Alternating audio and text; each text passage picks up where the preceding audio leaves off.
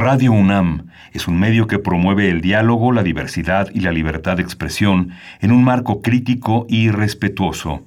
Los comentarios expresados a lo largo de su programación reflejan la opinión de quien los emite, mas no de la radiodifusora. Radio UNAM presenta Primer Movimiento. El mundo desde la universidad.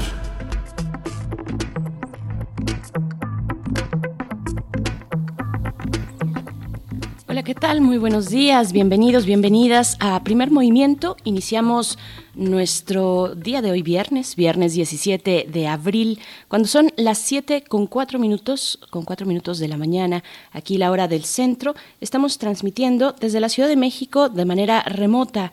Eh, los dos conductores de este espacio, Miguel Ángel Quemain, y, Berenice Camacho, pues cada quien desde sus casas.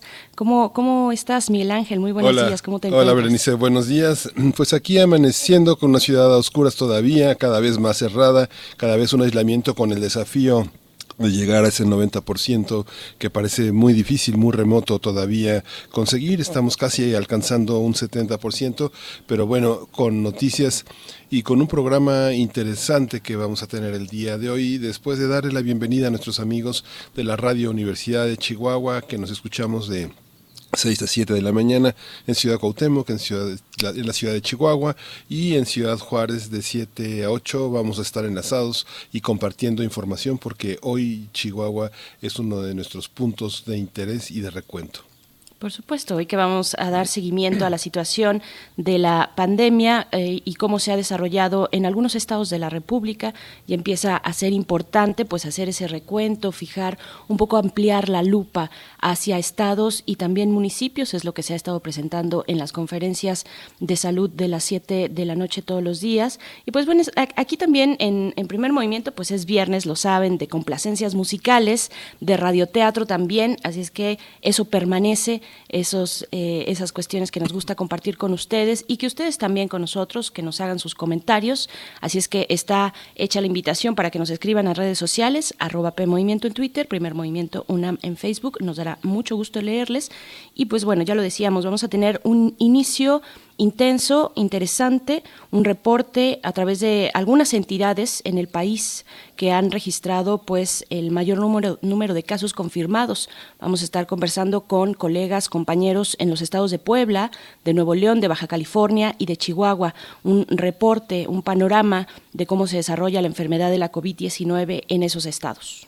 Y hoy tenemos también Radiocuento, eh, que es en realidad nuestro radioteatro de los viernes, pero hoy tendremos un cuento en el que conmemoraremos eh, la memoria de Gabriel García Márquez con La luz es como el agua.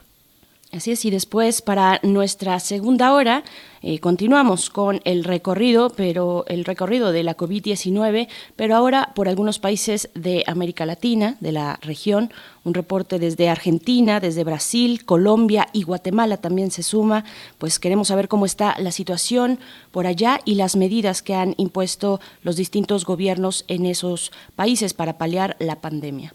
Sí, vamos a tener hoy la poesía necesaria en la voz de Berenice Camacho y tenemos una mesa, una mesa muy importante porque es la inminente entrada a la fase 3, cómo vamos a enfrentar el COVID-19 en esta fase. Vamos a tener esta conversación con el doctor Malaquías López Cervantes, él es profesor del Departamento de Salud Pública de la Facultad de Medicina de la UNAM e integrante de la Comisión Universitaria para la Atención de la Emergencia del Coronavirus eh, en la UNAM. Así es, pues, así es. por favor, participen. Sí, sí, sí participen en redes sociales. Vamos a ir con nuestro corte informativo. ¿Cómo amanecimos hoy con eh, pues esta situación del coronavirus, el COVID-19? COVID-19. Ante la pandemia, sigamos informados. Radio UNAM.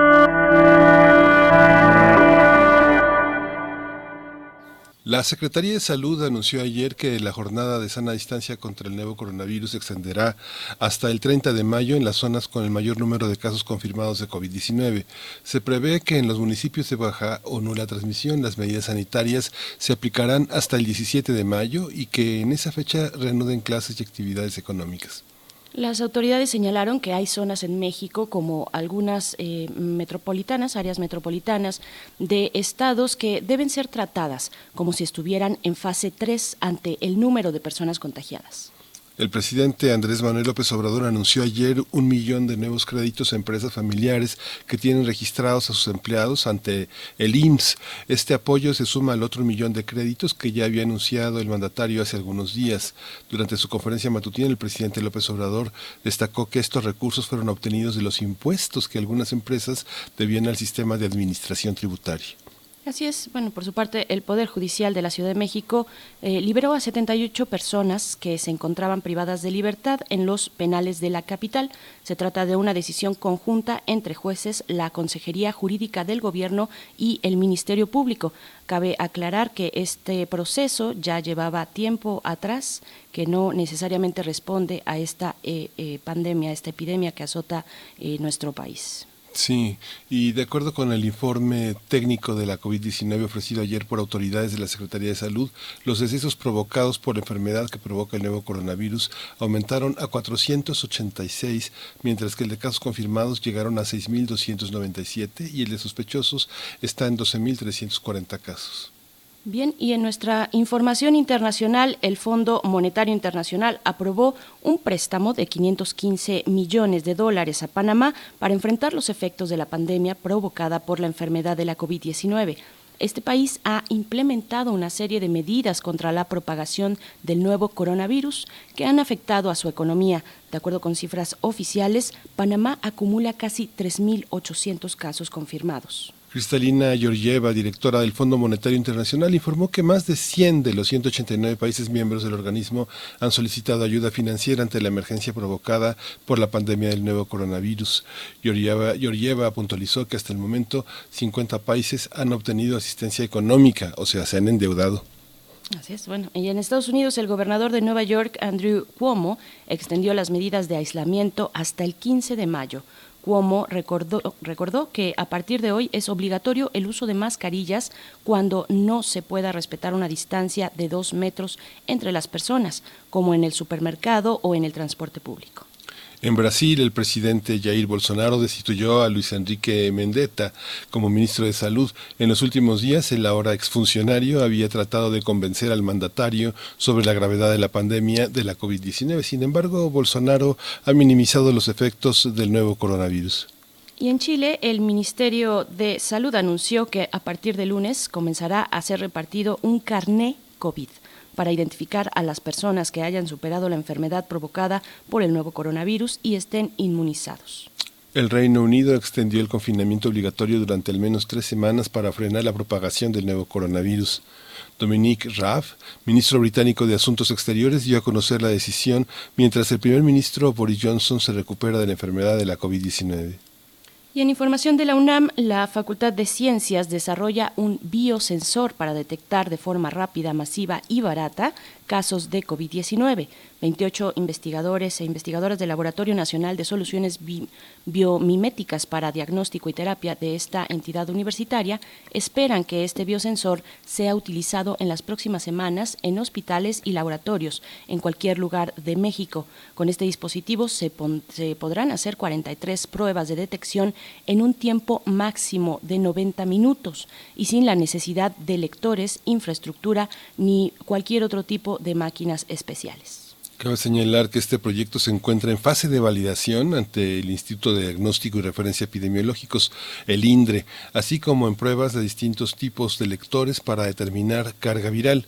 Se estima que el costo por prueba podría ser de alrededor de 300 pesos. Hoy tenemos música, vamos a escuchar hoy de Queen, eh, I Want to Break Free eh, es para Andrea Alcalá en este eh, viernes de complacencias y bueno, a Andrea le mandamos eh, saludos especiales pues de todo el equipo de Primer Movimiento. Gracias.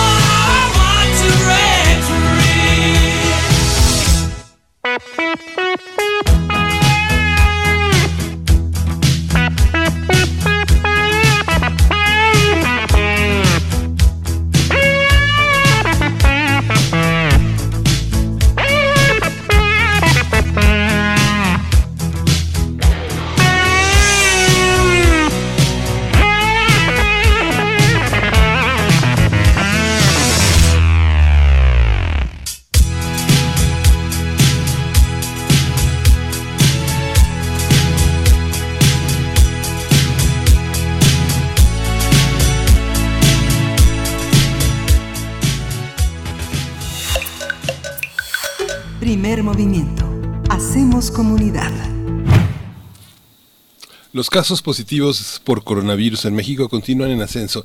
Eh, es cierto que la Ciudad de México es la entidad federativa que registra más casos de COVID-19. Sin embargo, otros estados también presentan una gran incidencia como Baja California, Nuevo León, Puebla y Chihuahua. En Puebla, los casos de coronavirus se han extendido en 28 de los 217 municipios del estado. Hasta el momento se registran más de 300 contagios por COVID-19 y 80, 80 eh, decesos lamentables. Por esta razón, las autoridades del estado anunciaron que continuarán implementando las medidas de sana distancia. Y para saber un poco más de cómo se está desarrollando esta epidemia en Puebla, nos acompaña en la línea de primer movimiento Aranzazú Ayala. Ella es reportera del portal Lado B de Puebla y nos da mucho gusto saludarte, Aranzazú, una vez más. Gracias por estar aquí en primer movimiento. ¿Cómo te encuentras? Muy buenos días, pues un gusto saludarles también aquí eh, desde Puebla y bueno, eh, también tomando todas las medidas pertinentes. Aquí llevamos ya un poquito más de un mes del primer caso, más o menos. Eh, y bueno, han ido en aumento día con día, eh, cada vez en más municipios. Si bien todavía se concentra en, el, en la capital del estado, ya hay casos en otros municipios. Eh, se registran, de acuerdo con los datos oficiales, en 28 municipios eh, algunos ya en la región de la Mixteca, sobre todo, es decir, como del centro del estado hacia, hacia Morelos, hacia Guerrero, toda esa área, digamos. Ahí ya hay varios municipios, incluso con defunciones, y muy pocos todavía en la, en la zona de la Sierra Norte. Sigue siendo como el centro y ya la región de la Mixteca claro. También eh, una nota muy peculiar, muy específica sobre dos sacerdotes que lamentablemente pues perdieron la vida por a causa del COVID-19. ¿Cómo está esta situación? ¿Cómo va surgiendo pues eh, el, día a día de estos casos confirmados, eh, sobre todo de muertes? ¿Quiénes, ¿Quiénes están siendo las personas más vulnerables ante esta enfermedad? Hasta, hasta ahora no ha habido de parte de las autoridades bueno, eh, cabe destacar que sí diariamente el gobierno del estado está dando una rueda de prensa eh, similar al, ejercicio que hace el gobierno federal todos los días a las 9.30 de la mañana, ahí donde presenta detalladamente eh, los casos, los, los desglosa en casos, digamos, los casos activos y también casos recuperados. por ejemplo, según hasta ayer, de todos los casos que, de, que se tienen registrados, que son 306, eh, 106 todavía eran casos activos y 156 ya se habían recuperado. Es decir, todas las personas que se le está haciendo la prueba se quedan, las que no necesitan ser hospitalizadas, cumplen la cuarentena bueno, de 14 días de vigilancia, se les hace una segunda prueba de control y ahí es cuando el gobierno ya anuncia que son casos eh, recuperados. Entonces, hay 106 casos activos y 156 recuperados, aunque bueno, hay sí se han reportado personas que, que tienen eh, síntomas, que se sienten mal y que no, no les han hecho la prueba o que no, no acuden a hacerse la prueba. Hay cosas que son un poco complicadas de, de confirmar. Eh, por ejemplo, se ha, se ha mencionado que hay algunas personas que sí han fallecido por COVID pero no tienen el, el diagnóstico. Entonces realmente no se puede saber, eh, pues, a ciencia cierta, ¿no? Si sí tenían o no, porque no se le hizo la prueba o por qué no se le hizo la prueba, más bien. Eh, ha habido también una serie de protestas, sobre todo en el hospital del IMSS, el, más grande de la ciudad de Puebla, que es un hospital COVID. Esta semana ha habido varias protestas de parte de personal médico por falta de, insumos, bueno, falta de, equipo protector es lo que han estado denunciando. El, día martes incluso hubo un, altercado eh, con dos reporteros que entraron a grabar y fueron golpeados por personal del IMSS que eh, en su momento ya fue aclarado por parte del, del IMSS, pero sí ha habido tensión ¿no? en, algunos hospitales que se dedican a, atender, eh, bueno, este, ¿no? que es uno de los hospitales COVID más grandes del estado. eh, ¿Cómo se siente la, pues, la atención a las medidas, a las medidas sanitarias de sana distancia entre la población? Eh, sobre todo en la, en la capital, se ha detectado una baja en el flujo de personas, de transporte público, de transporte privado en las calles. Sí, sí hay menos gente. Eh, la verdad es que no se ve tan, tan vacío, ¿no? Eh, digo que me parece que algunos días festivos se ve más vacío, ¿no? Como pensando un 25 de diciembre, todavía se sigue viendo gente y hay lugares donde se siguen haciendo tianguis, por ejemplo, en algunas zonas de la capital de la de Puebla, eh, siguen haciéndose tianguis, eh, de esos tianguis que se hacen ¿no? en, espacios públicos, en calles. Eh, eso lo han ya lo han como denunciado varias personas que cómo siguen haciendo estos tianguis, ¿no? El el día viernes de Semana Santa hay un mercado de, de mariscos, de pescados y mariscos bastante grande en la ciudad. Estaba lleno, de hecho fue como una noticia nacional. Hasta el día siguiente fue que se hizo un operativo, pero ese día estaba lleno. O sea, todavía hay muchas personas que, que siguen como incrédulas. Eh, digo, tomando en cuenta que hay personas cuyo trabajo les requiere salir, ¿no? Esas personas me parece que se están tomando las medidas, pero aún hay gente que se resiste a creerlo y que no está tomando las medidas de sana distancia. En este sentido, el gobierno sí ha insistido eh, en, pues en esta campaña de también de quédate en casa, de tomar las medidas, e incluso ya se hizo oficial que es obligatorio el, eh, el portar cubrebocas en espacios públicos. Eh, el gobierno anunció también que va a repartir, va a estar repartiendo cubrebocas de manera gratuita en algunos puntos estratégicos de la ciudad, los cuales aún no anuncia, pero bueno, ya está un decreto que obliga a toda la gente que esté en Puebla, en la calle, usar un cubrebocas, o en el súper, o es decir, a la hora de salir de la casa, a, a cualquier tipo de actividad, eh, hay que tener cubrebocas. Aunque ayer eh, Miguel Ángel Barbosa, el gobernador de Puebla, eh, dijo que no se preocupen, quien no quiere usar pobre cubrebocas no, no habrá problema porque no habrá ninguna sanción, ¿no? Es cierto, no, no han determinado sanciones, eh, lo cual bueno es como esta encrucijada me parece que en general no de todos de todos los gobiernos en este caso en México imponer sanciones eh, imponer multas o confiar en que la gente lo va a hacer no porque si se imponen multas a veces son señalados por imponer multas eh, aquí hubo el caso en un municipio donde habían dicho el, el alcalde que iba a dar a hacer toque de queda un municipio de la Mixteca y fue como señalado o reprimido por el gobierno del estado. Entonces, también me parece que es como algo algo complejo de, definir. Por supuesto, pues Aranzazú, allá la reportera en el portal Lado B de Puebla, te agradecemos mucho este reporte y bueno, esperamos y les deseamos todo lo, lo mejor por allá en este momento complicado. Un abrazo para ti. Gracias a ustedes, abrazos también y que, y que estén muy bien. Gracias. Muchísimas gracias.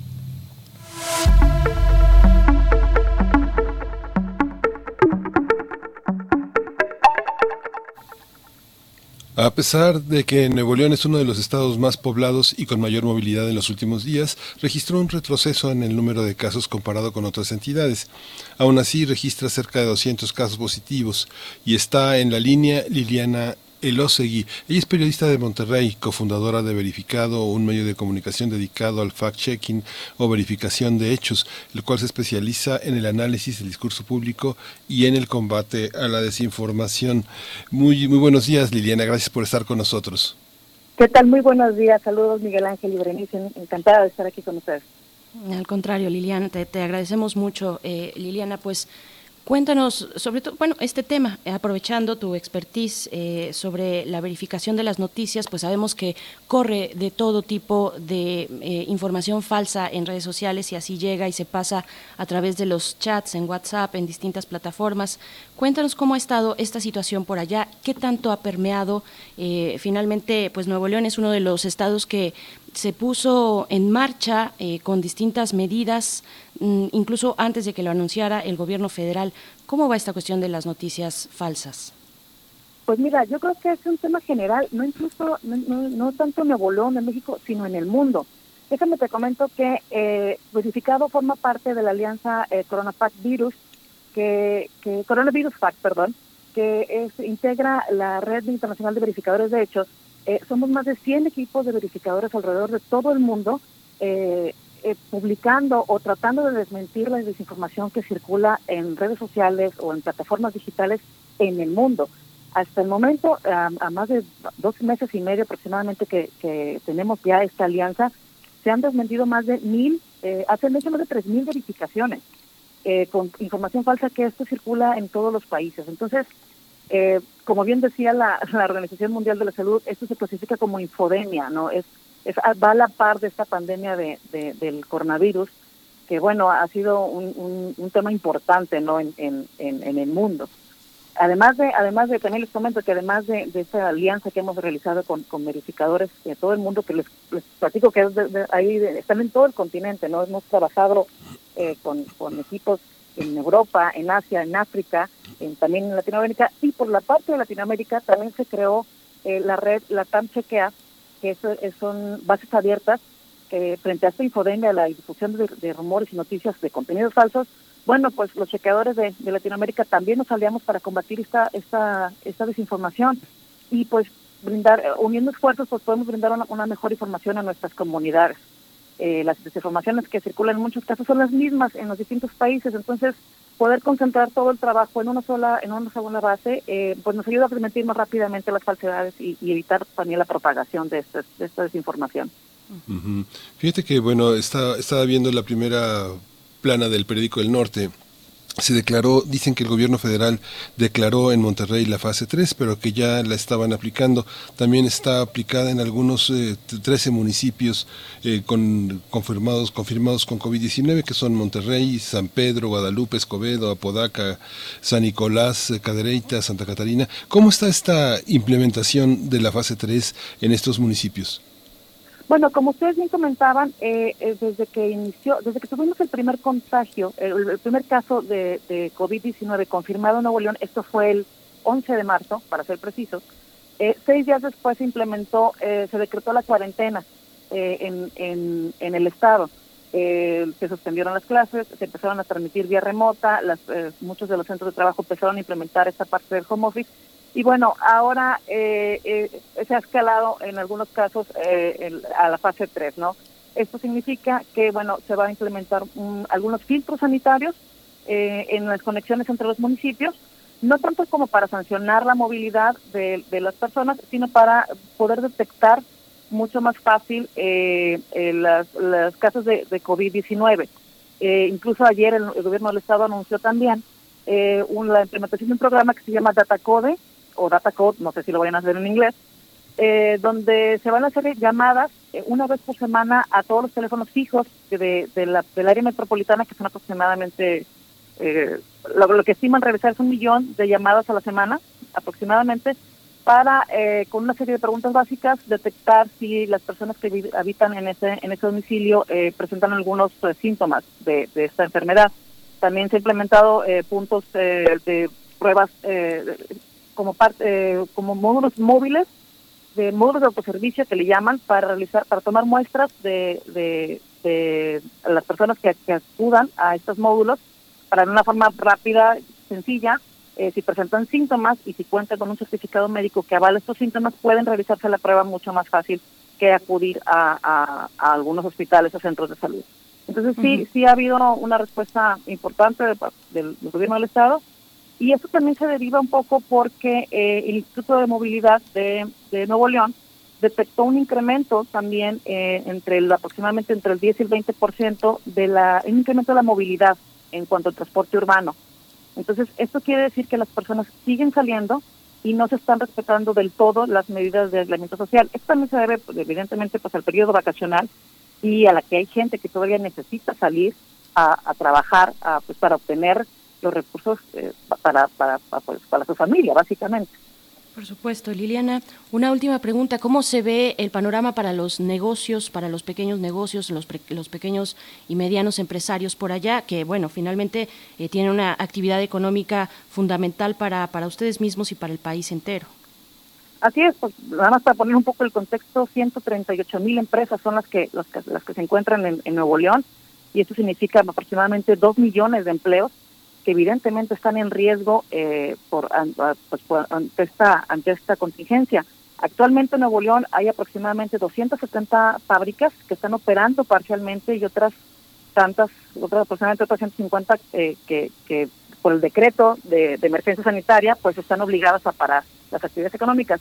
El panorama no es alentador, pero sin embargo, bueno, esperemos que eh, los empresarios y también, también este, el gobierno del Estado pues puedan implementar algunos incentivos no para para apoyar a estas empresas sobre todo a las pymes a las pequeñas y medianas empresas que son las que están eh, pues sufriendo un poco más los estragos de este de estas medidas de aislamiento social Pues te agradecemos muchísimo, eh, Liliana. Este informe, eh, Nuevo León es uno de los estados con una particularidad manejo, con un particular manejo de la COVID-19. Vamos a estar atentos a todo este desarrollo. Muchas gracias por estar aquí en Primer Movimiento. Muchísimas gracias y quiero invitar a su audiencia a que eh, puedan acceder a los cursos, a los, a los, a la, bueno, a la, a base de datos que hemos ya implementado la pueden encontrar en chequeado.com, diagonal Latam Coronavirus. Ahí encontrarán todas las desinformaciones que hemos desmentido y las, y las medidas oficiales en cada región por país. Es una base de datos muy sencilla de navegar. Cualquier desinformación que llegue a, ustedes pueden corroborarla en esta base de datos y, bueno, tener un mejor manejo de la información en, estos tiempos. Muchas gracias. Liliana, ¿nos puedes repetir la página, el sitio? Con todo gusto. Chequeado.com diagonal Latam Coronavirus. Ahí encontrarán toda la información chequeada sobre este tema. Muy bien. Y no sé si tengas una cuenta de Twitter porque es importante pues seguir a quienes están verificando esta información.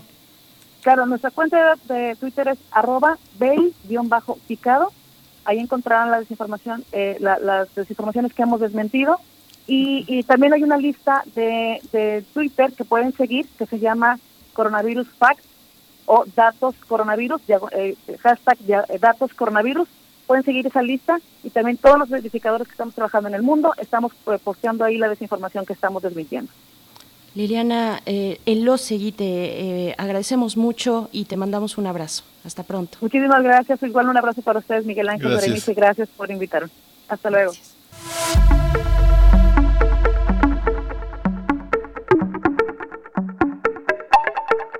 Sí, estamos en Chihuahua con eh, Rogelio. Contigo vamos a estar conversando pues acerca de Chihuahua, que tiene más de 120 casos confirmados de COVID-19. El municipio de Ciudad Juárez contabiliza alrededor de 80 casos positivos y le sigue la ciudad de Chihuahua con casi 30 casos. Y bueno, eh, acudimos a ti, Rogelio González, periodista de Radionet y GRD Multimedia para el estado de Chihuahua, para que nos comentes cómo ves el panorama allá en Chihuahua a la par pues de la violencia.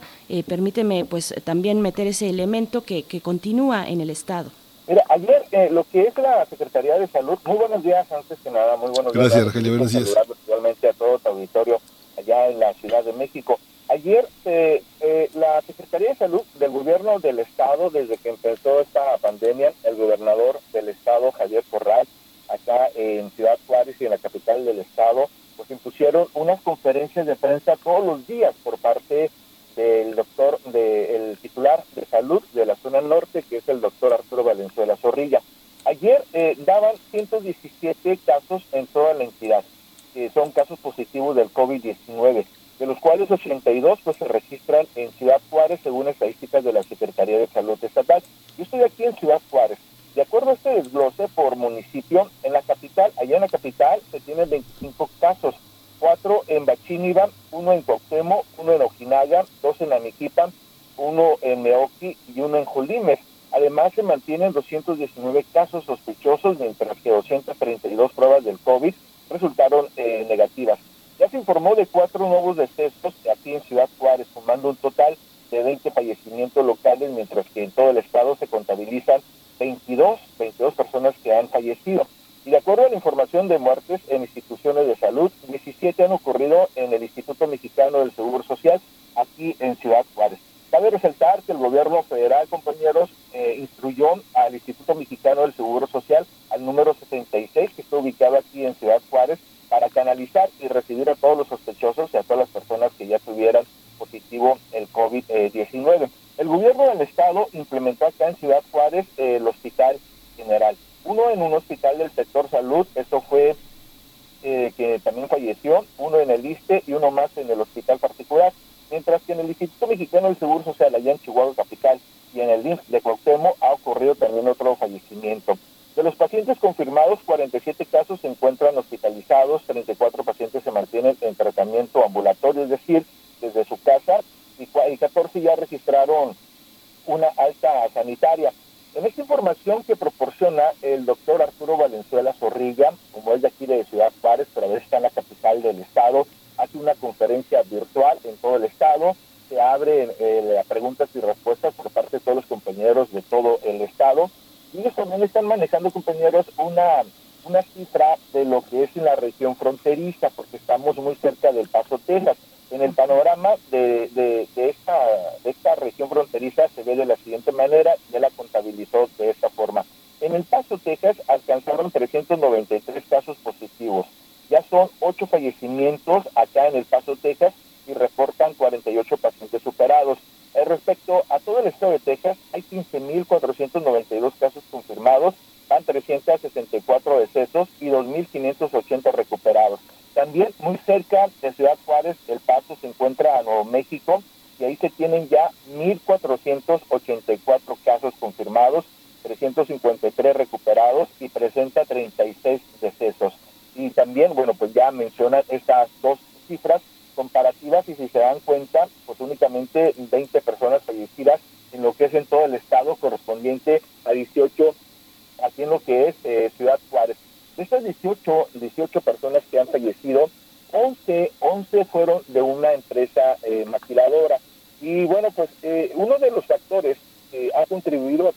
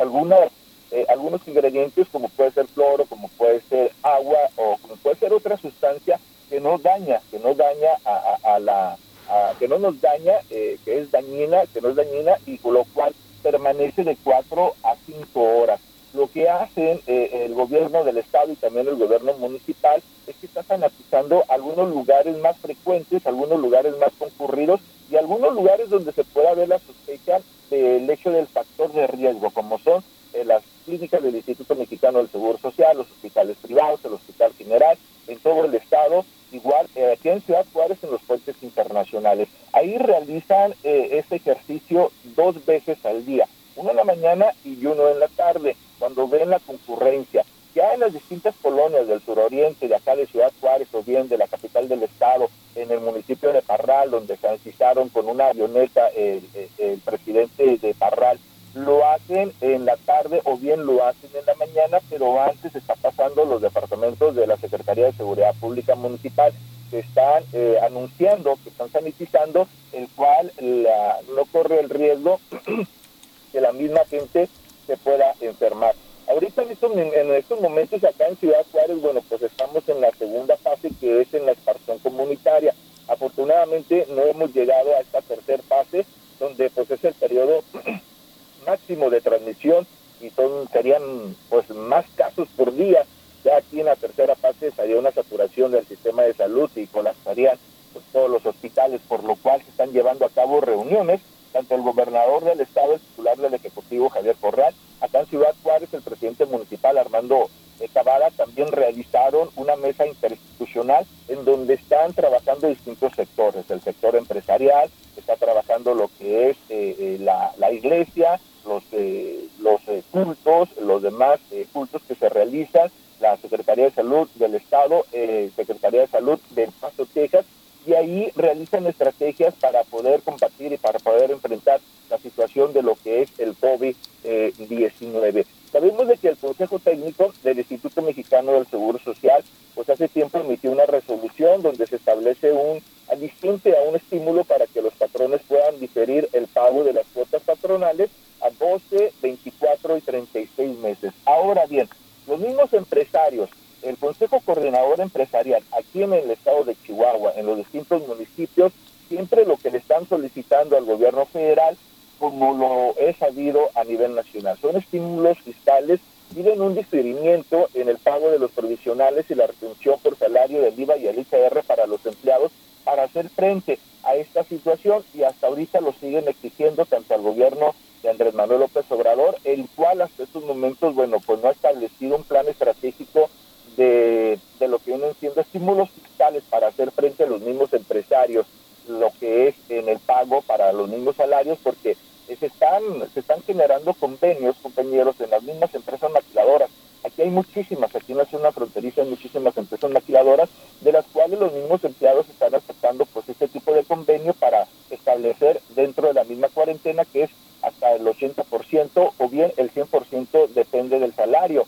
Y lo que sí se está respetando el 100% es el, lo que vienen siendo los bonos. Los bonos sí se les está pagando al 100%. Hay unas empresas de las cuales no son esenciales, de las que le están únicamente pagando el 70%. Hay otras empresas de las que tienen que estar trabajando, pero hay, hay ocasiones en que no les dan el protocolo de seguridad a seguir. Por lo mismo se ha dado muchísima manifestación de las mismas empresas maquiladoras acá en el norte, acá en el estado, en Ciudad Juárez específicamente, de lo cual, bueno, pues ya están platicando los directivos de esas mismas empresas maquiladoras por el hecho de que ahí la cepa, ahí se está difundiendo más lo que es el virus, pero ya se está atendiendo por parte, perdón, por parte del sector salud del gobierno del Estado.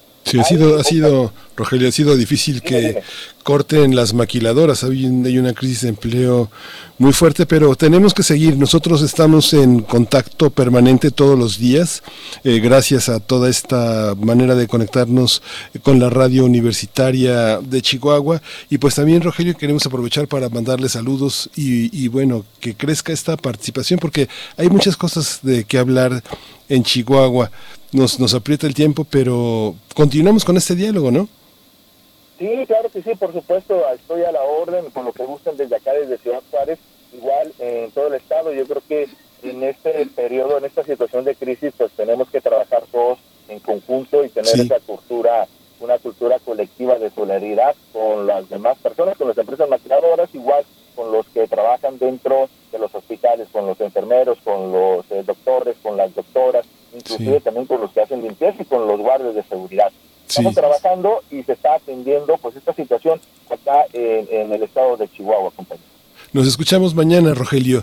Y bueno, nos escuchamos mañana, no, el lunes, el lunes, por favor. Pero vamos a estar en contacto y vamos a poner un acento particular en Chihuahua porque es nuestro estado de 7 a 8 de la mañana, de 6 a 7 en el horario de ustedes. Un saludo para todos y un abrazo. Gracias. Igualmente me dio mucho gusto saludarlos desde Ciudad Juárez y a toda la victoria de ustedes de la Ciudad de México. Gracias. Gracias, Rogelio González. Bueno, pues vámonos con música, complacencias musicales, porque es viernes, aunque parece domingo todos los días. Eh, esto es para um, Rooster Water, la canción es In Particular de Blonde Redhead. Vamos a escuchar.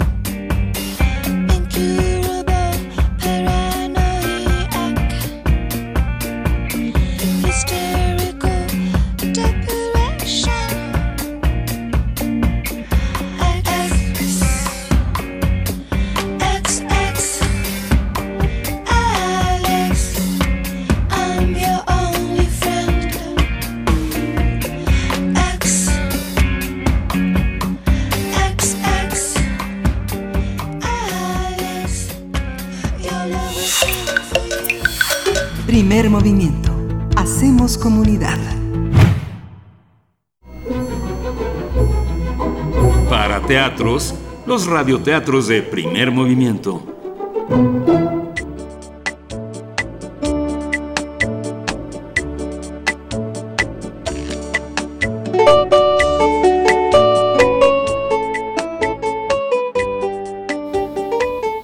La luz es como el agua, de Gabriel García Márquez. Introducción, fragmento de Conoce a Gabriel García Márquez, de Mónica Brown. Las ilustraciones son de Raúl Colón. Ah, eh, Gabo nació en Aracataca, en Colombia, y hoy hace seis años eh, se transformó en mariposas amarillas para volar por siempre en el cielo.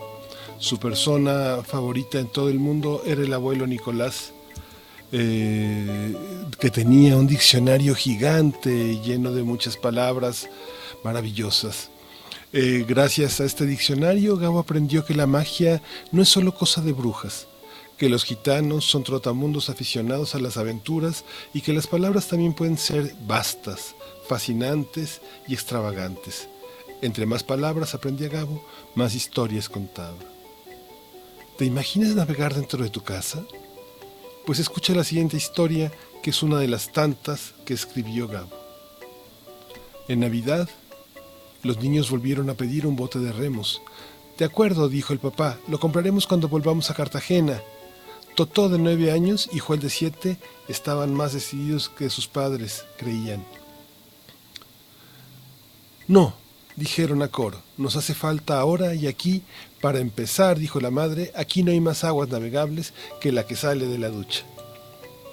Tanto ella como el esposo tenían razón. En la casa de Cartagena de Indias había un patio con un muelle sobre la bahía y un refugio para dos yates grandes. En cambio aquí en Madrid vivían apretados en el piso quinto del número 47 del Paseo de la Castellana.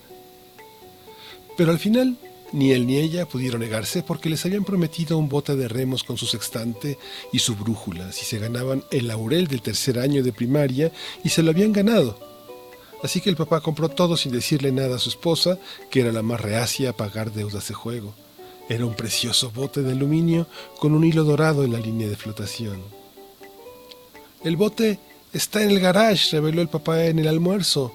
El problema es que no hay cómo subirlo, ni por el ascensor, ni por la escalera, y el garaje no hay más espacio disponible. Sin embargo, la tarde del sábado siguiente, los niños invitaron a sus condiscípulos para subir al bote por las escaleras y lograron llevarlo hasta el cuarto de servicio. Felicitaciones, le dijo el papá. ¿Ahora qué? Ahora nada, dijeron los niños. Lo único que queríamos era tener en el bote en el cuarto y ya está. La noche del miércoles, como todos los miércoles, los padres se fueron al cine, los niños, dueños y señores de la casa, cerraron las puertas y ventanas y rompieron la bombilla encendida de una lámpara de la sala. Un chorro de luz dorada y fresca como el agua empezó a salir de la bombilla rota y la dejaron correr hasta que el nivel llegó a cuatro palmos. Entonces cortaron la corriente sacaron el bote y navegaron a placer entre las islas de la casa. Esta aventura fabulosa es el resultado de una ligereza mía cuando participaba en un seminario sobre la poesía de los utensilios domésticos. Totó me preguntó cómo era que la luz se encendía con solo apretar un botón, y yo no tuve el valor de pensarlo dos veces. La luz es como el agua, le contesté. Uno abre el grifo y sale de modo que siguieron navegando los miércoles en la noche, aprendiendo el manejo del sextante y la brújula, hasta que los padres regresaban del cine y los encontraban dormidos como ángeles en tierra firme. Meses después, ansiosos de ir más lejos, pidieron un equipo de pesca submarina, con todo, máscaras, aletas, tanques y escopetas de aire comprimido. Está mal que tengan en el cuarto de servicio un bote de remos que no les sirve para nada, dijo el padre, pero está peor que quieran tener además equipos de buceo. ¿Y si nos ganamos la gardenia de oro del primer semestre? dijo Joel. No, dijo la madre asustada, ya no más. El padre le reprochó su intransigencia. Es que estos niños no se ganan ni un clavo por cumplir con su deber, dijo ella, pero por un capricho son capaces de ganarse hasta la silla del maestro. Los padres no dijeron al fin ni que sí ni que no, pero Totó y Joel, que habían sido los últimos en los dos años anteriores, se ganaron en julio las dos gardenias de oro y el reconocimiento público del rector.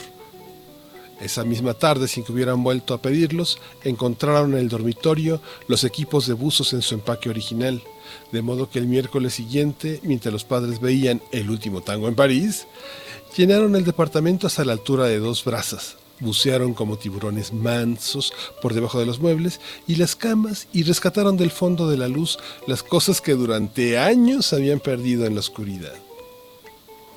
En la premiación final, los hermanos fueron aclamados como ejemplo para la escuela y les dieron diplomas de excelencia. Esta vez no tuvieron que pedir nada porque los padres preguntaron qué, querían.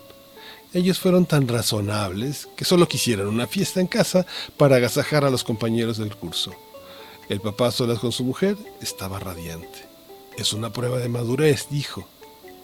Dios te oiga, dijo la madre. El miércoles siguiente, mientras los padres veían la batalla de Argel, la gente que pasó por la castellana vio una cascada de luz que caía de un viejo edificio escondido entre los árboles. Salía por los balcones, se derramaba raudales por la fachada y se encauzó por la gran avenida en un torrente dorado que iluminó la ciudad hasta el Guadarrama. Llamados de urgencia, los bomberos forzaron la puerta del quinto piso y encontraron la casa rebosada de luz hasta el techo.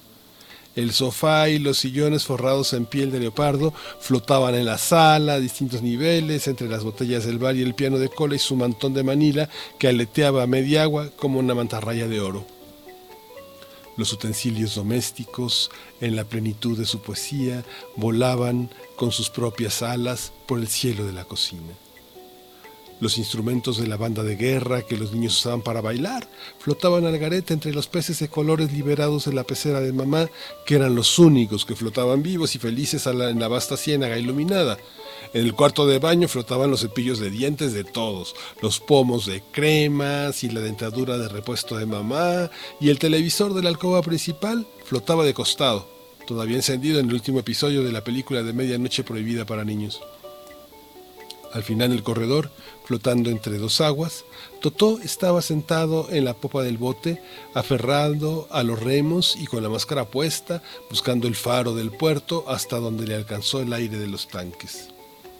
Y Joel flotaba en la proa, buscando todavía la altura de la estrella polar con el sextante, y flotaban por toda la casa sus 37 compañeros de clase eternizados en el instante de hacer pipí en la maceta de geranios, de cantar el himno de la escuela con la letra cambiada por versos de burla contra el rector, pues habían abierto tantas luces al mismo tiempo que la casa se había rebosado y todo el cuarto año elemental de la escuela de San Julián el Hospitalario se había ahogado en el piso del quinto del número 47 del Paseo de la Castellana.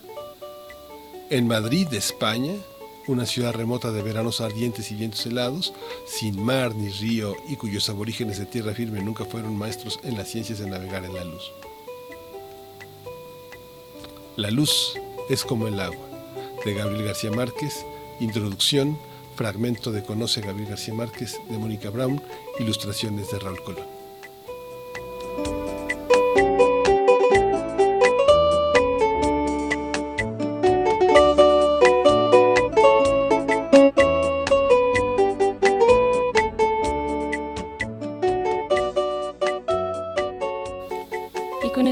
Radioteatro en la voz de Miguel Ángel Quemain. Nos despedimos de esta primera hora en primer movimiento. Nos despedimos de la Radio Universidad de Chihuahua. Seguimos en el 96.1 y de FM y en el 860 de AM. Vamos a hacer el corte de la hora y volvemos.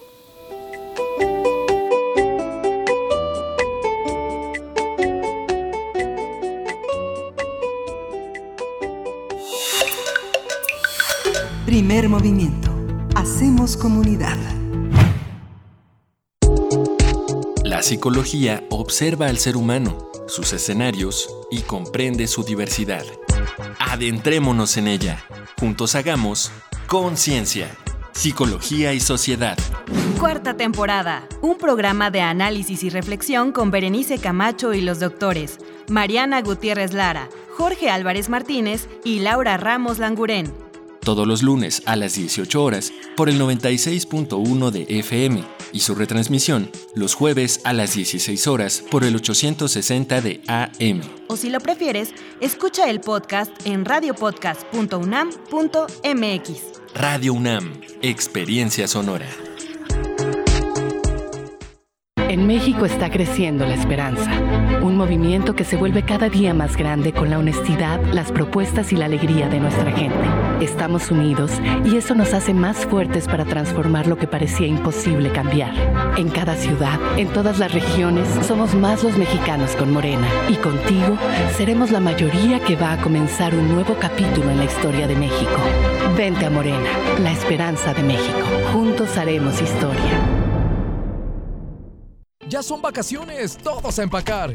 Espera, no estamos de vacaciones. Hay que quedarnos en casa para frenar al coronavirus. Así cuidas la salud de tu familia y de los demás. Si vamos a otros lugares podemos contagiarnos o contagiar a otros como pasó en Italia. Por eso, playas, balnearios y hoteles están cerrados. Debemos ayudar para que la epidemia pase más rápido y así podremos disfrutar nuestro hermoso país. Pero hoy, quédate en casa. Gobierno de México. En la imaginación surgen las notas que quedan escritas para siempre en una partitura. Desde ese momento, sin importar cuándo fueron creadas, al tocarlas, se vuelven tiempo presente. Muchos instrumentos se juntarán en el mismo espacio y a una señal nacerá la pieza que entrará por tus oídos. Súmate a la experiencia de revivir la música. Escucha a la OFUNAM todos los domingos a las 12 horas por el 96.1 de FM. Radio UNAM, Experiencia Sonora.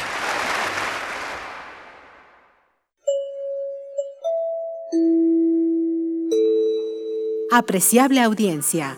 Les informamos que nuestras frecuencias 860 AM y 96.1 FM por el momento se encuentran enlazadas. Agradecemos su comprensión.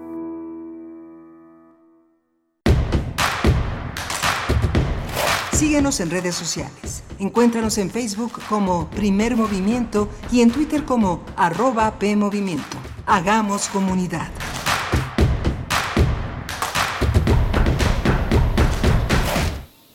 Hola, buenos, días. Hoy es viernes 17 de abril y son las 8 de la mañana con 4 minutos. Estamos aquí en primer movimiento en transmisión remota. Berenice Camacho y Miguel Ángel Quemain. Berenice Camacho, buenos días, ¿cómo estás? Hola, ¿qué tal Miguel Ángel? Aquí bien, ya de nuevo, de vuelta, eh, con después de un pequeño corte de luz que tuve desde mi casa, pues estas cosas que pasan cuando uno transmite de manera remota, pero estoy muy bien y, creo que tuvimos una hora, Miguel Ángel, muy interesante, todo un recorrido por algunos estados de la República, lo hemos venido haciendo y seguiremos haciéndolo la semana pasada con otros eh, panoramas desde otros estados, Oaxaca, por ejemplo, y en esta ocasión solamente les quedamos a ver Baja California, que estaremos pues pronto, próximamente, hablando de lo que está ocurriendo allá, porque es importante, es uno de los focos pues más complicados de este panorama de COVID-19 en México. Y pues saludamos también a quienes nos sintonizan en la radio Nicolaita en el 104.3.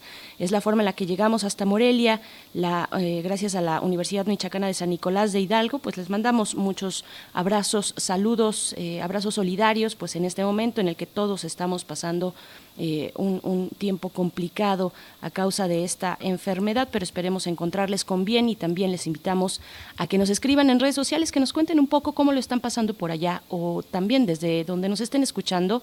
Serán bienvenidos sus comentarios. Y pues Miguel Ángel, vamos a continuar con este eh, pues este repaso ahora por la región latinoamericana, por algunos sí. países, un reporte desde Argentina, Brasil, Colombia y Guatemala sobre cómo se está viviendo la situación, las medidas impuestas en esos países ante la pandemia de COVID-19, Miguel Ángel. Sí, es eh, un, mosaico sumamente idiosincrático, como pasa con nuestros estados en el interior del país, que la federación permite tomar medidas particulares, incluso algunas que son eh, aparentemente muy extrañas para, para algunos otros, como la que acabamos de dejar en Chihuahua, que pusieron tres avionetas a rociar cloro sobre la ciudad de Parral, a pesar de las recomendaciones de la Secretaría de Salud Estatal de que no lo hicieran porque no contribuiría nada, pero el alcalde dijo que por lo menos tranquilizaba muchísimo a la población y los, los, hacía que escucharan las recomendaciones de sana distancia y de quédate en casa. Pero bueno, vamos a hacer ese recorrido latinoamericano que es muy importante, nos acerca, nos solidariza y nos informa. Nota Internacional.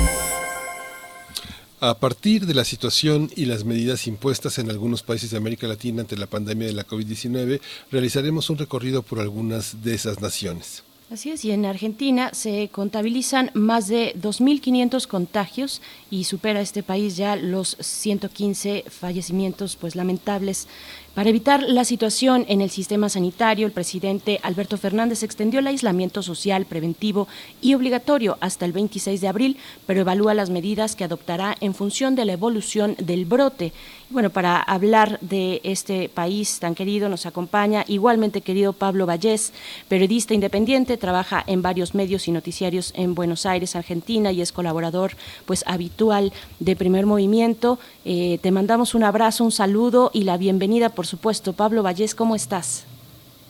Hola, ¿cómo están amigos? Aquí estamos, como siempre, un poquito distinto porque siempre pues, tratamos de ponerle un poco de humor a esta participación en, primer movimiento, pero hoy la situación creo que no amerita ninguna ningún tipo de, de, chanza como las que hacemos habitualmente. Si bien la situación argentina eh, se ve a las claras que está bastante mejor que en algunas otras partes del planeta, porque debido a lo que ustedes comentaban de este aislamiento social preventivo obligatorio, del cual ya llevamos 29 días, eh, se ha logrado, como dicen aquí, achatar la curva, eh, que esa, esa curva no se ha disparado en cantidad de casos y en cantidad de fallecimientos, y se ha mantenido bastante eh, debido a esta medida y a otras medidas que ha tomado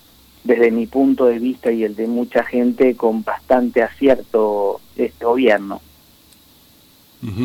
Eh, eh, hay una visión que tiene eh, Fernández, el presidente argentino, que dijo que él prefería tener un 10% más de pobreza que 100.000 muertos. Esta visión que desde su llegada al gobierno ahora impregna la manera de conducir a Argentina, ¿cómo ha sido tomada por eh, el empresariado, la gente que pues eh, empuja todos los días en pos de esta idea de progreso, de crecimiento económico y que pone por delante la necesidad de no tener pérdidas. Bueno, eso fue como respuesta, Miguel Ángel, a una presión muy importante que se dio luego de la del primer anuncio de la primera etapa de este aislamiento social preventivo obligatorio, en donde el presidente lo que dijo es que eh, una economía se recupera, pero una vida perdida no. Eh, ahí comenzó esa primera etapa que tuvo un alto acatamiento de todos los sectores. De hecho, una encuestadora de las pocas que quedan respetables a partir de sus resultados aquí en Buenos Aires, midió la imagen del presidente y dio más de un 82% de imagen positiva después del anuncio, del primer anuncio, que fue eh, por los primeros 14 días. Esos primeros 14 días fue como una primavera, fue este, altamente acatada y sin mayores problemas. A partir del día 14, sectores de cierto empresariado, sectores también alineados en políticas más eh, neoliberales, empezaron a presionar con este asunto de que había una pandemia económica también.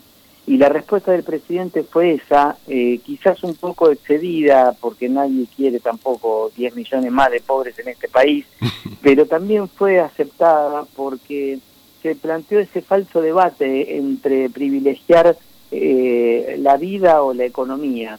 De hecho, una de las presiones más importantes que se tuvo fue porque el presidente tiene un consejo de infectólogos que lo asesoran, de médicos infectólogos, ¿no? que lo asesoran permanentemente, son ocho personas reconocidas, muy reconocidas tanto nacional como internacionalmente en ese campo, y lo van asesorando constantemente acerca de las medidas a tomar, y los sectores estos de los que hablaba antes comenzaron a pedirle que había que tener también un consejo de economistas.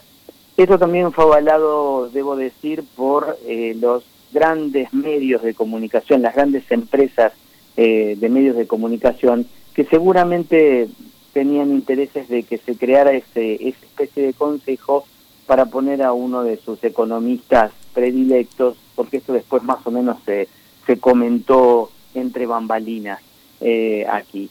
De hecho, el debate que, tenemos ahora es ya no tanto eh, como, como las medidas que hay que tomar contra la pandemia o cómo uno debe cuidarse, sino que el debate es cómo salir del aislamiento social preventivo obligatorio y si finalmente, como si se estuviera esperando, ¿no?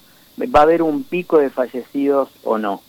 Eh, porque como no se registró un ascenso, cuando hablamos de achatar la curva, no se no se registró en Argentina un ascenso exponencial de casos ni de muertes, sino que se mantuvo bastante en una meseta, para decirlo gráficamente, eh, y siempre con esta, con esta idea de que en, diversos países y en diversas regiones se produce un pico de fallecimientos y de casos de contagios, y ese pico aquí todavía no ha llegado porque todos los días se informan más o menos eh, entre 5 y 10 fallecimientos y entre 70 y 80 contagiados. Entonces se ha mantenido esa meseta. Y decía, los dos debates son cómo salir eh, y si esto es, eh, si se va a lograr ese pico o no. esas son las presiones a las que hoy estamos sometidos. A veces se producen noticias como la que hubo ayer, que impactó muchísimo en la opinión pública, un poco duro quizás también para, para la mañana mexicana, pero pero vale la pena un poco para tomar conciencia si me dan unos minutos. Ayer sí se produjo un, caso que realmente eh, tiene tintes un poco macabros, porque una, un sanatorio privado de la ciudad de Buenos Aires evadió los protocolos de control de los fallecidos por COVID-19.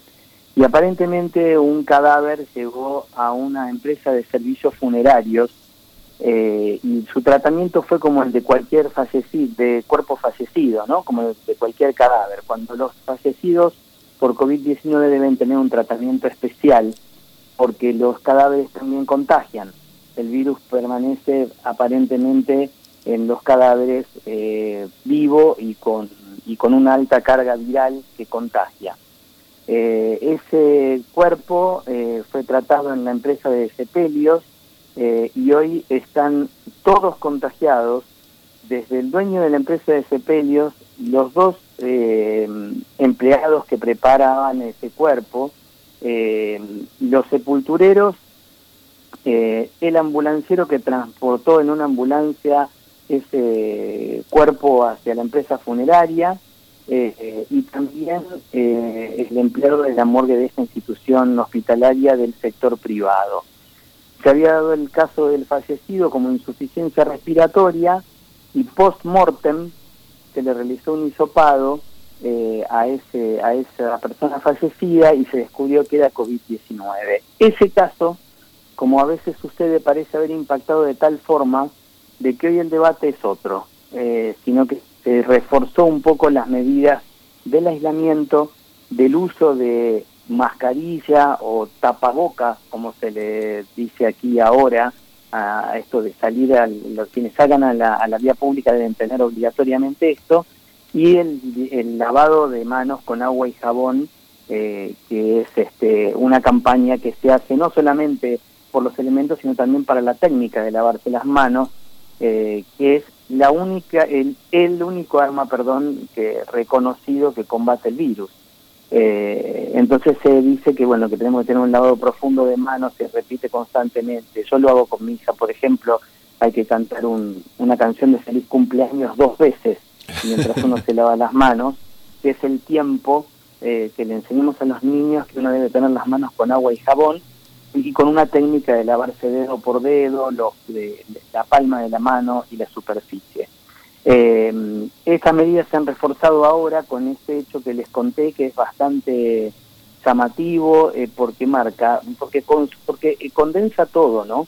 eh, la desobediencia que a veces lleva eh, y, la impericia y también la, negación, porque el, sanatorio privado no quería este, tener un caso de COVID-19 registrado, una, una, realmente una irresponsabilidad absoluta eh, y esta cosa de, de, ver por primera vez y, tan fuerte, ¿no? de que este, este virus ni siquiera deja darle, más allá de las diferencias culturales, una sepultura digna a sus, a sus fallecidos.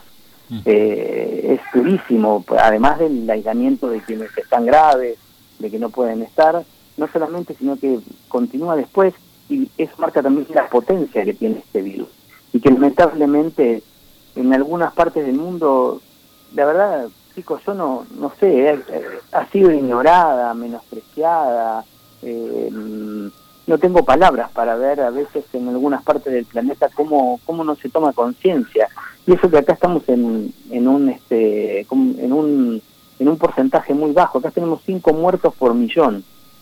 Eh, estamos en las mismas cifras más o menos que Japón. Eh, pero todavía veo gente que tiene ganas de salir y ganas de, de no sé, de, de, de, plantear cosas que tienen que ver con, con la economía cuando cuando yo coincido con la frase del presidente, se recupera cualquier cuestión económica, pero no la vida.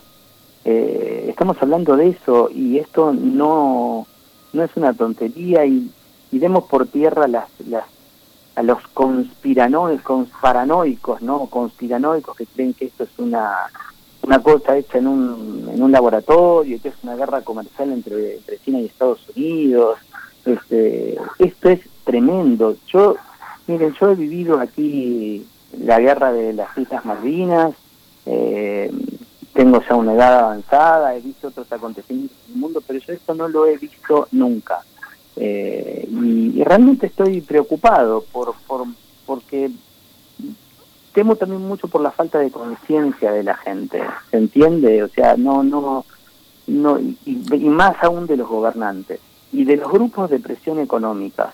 Eh, ayer, aquí no se puede salir eh, y no hay bancos, por ejemplo, porque los bancos han sido un sitio de aglomeración de gente, inclusive con esas terminales automáticas que todos conocemos. Imagínense todo el mundo tocando, tosiendo y estornudando y hablando y echando esas pequeñas gotitas de salida sobre los cajeros. Se hace un poco más de desinfección, pero como recién escuchaba, a veces la desinfección no alcanza. Entonces no hay bancos y hay muchas dificultades para pagar servicios, tarjetas de crédito. Eh, y algunos bancos llaman por teléfono para reclamar la falta o la mora del pago. Eh, es realmente una, una ambición desmedida de gente que todavía no ha tomado conciencia. Eh, aquí gubernamentalmente, por suerte, creo que se tomó conciencia. Hay algunas ayudas estatales que son necesarias eh, y fundamentales para ciertos sectores. Se comenzó por los que menos tienen, aquellos que tienen la que tienen ingresos informales, eh, como pasa en cualquier parte de América Latina, gente que vive de recoger cartones y papeles de los cestos de la basura. Eh, se han dado 10 mil pesos que se llama un ingreso familiar de emergencia aquellos que no tienen, de, de forma que fue bastante este, bastante desordenada, pero bueno, pero se consiguió. Eh, hay algunos créditos de los bancos oficiales a pequeñas y medianas empresas que también vivimos en burocracia y son un poco engorrosos de obtener. Eh, se trata de mantener los sueldos de la actividad de, aquellos que trabajan en el Estado eh, o en dos estados, tanto provinciales como municipales como nacionales. Y las empresas privadas, algunas tratan de mantener con, y con mucho esfuerzo los sueldos de sus empleados. hay empresas multinacionales que han hecho despidos, eh, que han despedido gente. Aquí en Argentina, eh, empresas multinacionales que en este contexto de gente que no puede cumplir con su trabajo y no tener dinero, despiden gente, como también hay grandes cadenas de supermercados que han remarcado los precios en un 100%. Entonces se ve un poco lo que Hipócrates parece que describió hace muchísimos años antes de Cristo, que es que en esta pandemia sale lo mejor y lo peor de cada persona, eh, y de cada grupo y de cada sociedad. Trabajemos para que salga lo mejor, para que esta pandemia nos haga más solidarios, para que nos haga más, eh, más fraternales. y más responsables eh, y, y, que realmente tomemos conciencia de contra qué estamos, que se lleva nuestras vidas, que se lleva la vida de nuestros familiares, que se lleva la vida de nuestros amigos. Eh, por suerte están eh, internados y, y, en, y, en, uno en recuperación y bueno, otro más o menos, pero también tienen enfermedades concomitantes, como se llama, ¿no? O sea, enfermedades preexistentes que son concomitantes, los diabéticos, los asmáticos, los hipertensos, eh, son enfermedades que complican mucho este virus que se mete en el, en el alvéolo pulmonar. Bueno, creo que Miguel Ángel, tú eres médico, ¿no? O sea, a lo mejor me estoy metiendo en un terreno que tú manejas mejor. No, no, no, eh, no soy médico. Ah, eh, y destruye el, el, alvéolo que es en donde entra el, el, oxígeno. ¿Qué es lo que qué es lo que se lo que lo que se produce que uno no puede respirar por sus propios medios y necesita una, una asistencia mecánica respiratoria externa, el famoso respirador, de los cuales en la Argentina había pocos y cuando se hizo esta cuarentena que fue de inmediato cuando aparecieron los primeros casos, lo que se ganó es tiempo para poder adquirir algunos respiradores, para poder preparar el sistema de salud, porque todos nos vamos a enfermar, todos nos vamos a contagiar, todos vamos a tener una carga viral.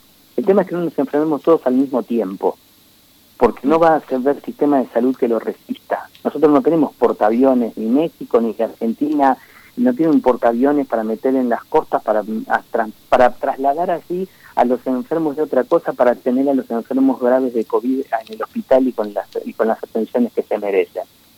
Entonces necesitamos ganar tiempo y actuar rápido, porque tenemos, vieron que hay una frase en el periodismo que, que se dice siempre que es, es fácil todo con el diario del lunes, ¿no? Es futbolística la frase, porque con el diario del lunes vos ya sabés el resultado del partido eh, de fútbol que se jugó el domingo o el sábado. Entonces, aquí el virus lo estamos jugando con el diario del lunes porque sabemos lo que pasó en Europa. No cometamos el error de Italia, de España, de Estados Unidos, de Así Brasil, es, pues. de Brasil. Exacto. Exacto. Brasil hizo una campaña de, mientras nosotros estábamos acá encerrados en nuestras casas, este, eh, con el riesgo también de nuestra salud mental, ¿no? Eh, pero, pero estamos encerrados acá eh, largaron un, una campaña publicitaria que era Brasil no para, uh -huh. que es Brasil no para. Querido Brasil, Pablo, Querido sí, Pablo Valles, precisamente eh, en estos momentos, eh, terminando contigo esta conversación, que te agradecemos este reporte, vamos a dar paso para hablar de Brasil con nuestros compañeros por allá.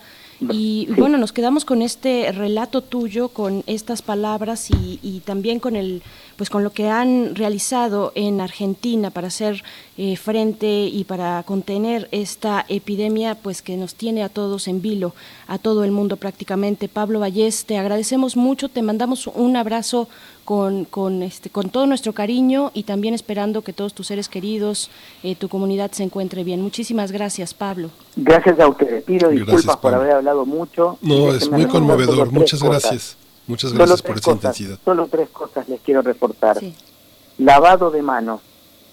Lavado de manos, fundamental. Distancia social entre la gente y aislamiento social preventivo obligatorio son las únicas tres armas que tenemos para luchar contra esto.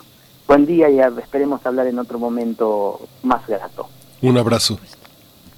Gracias, Pablo Valles.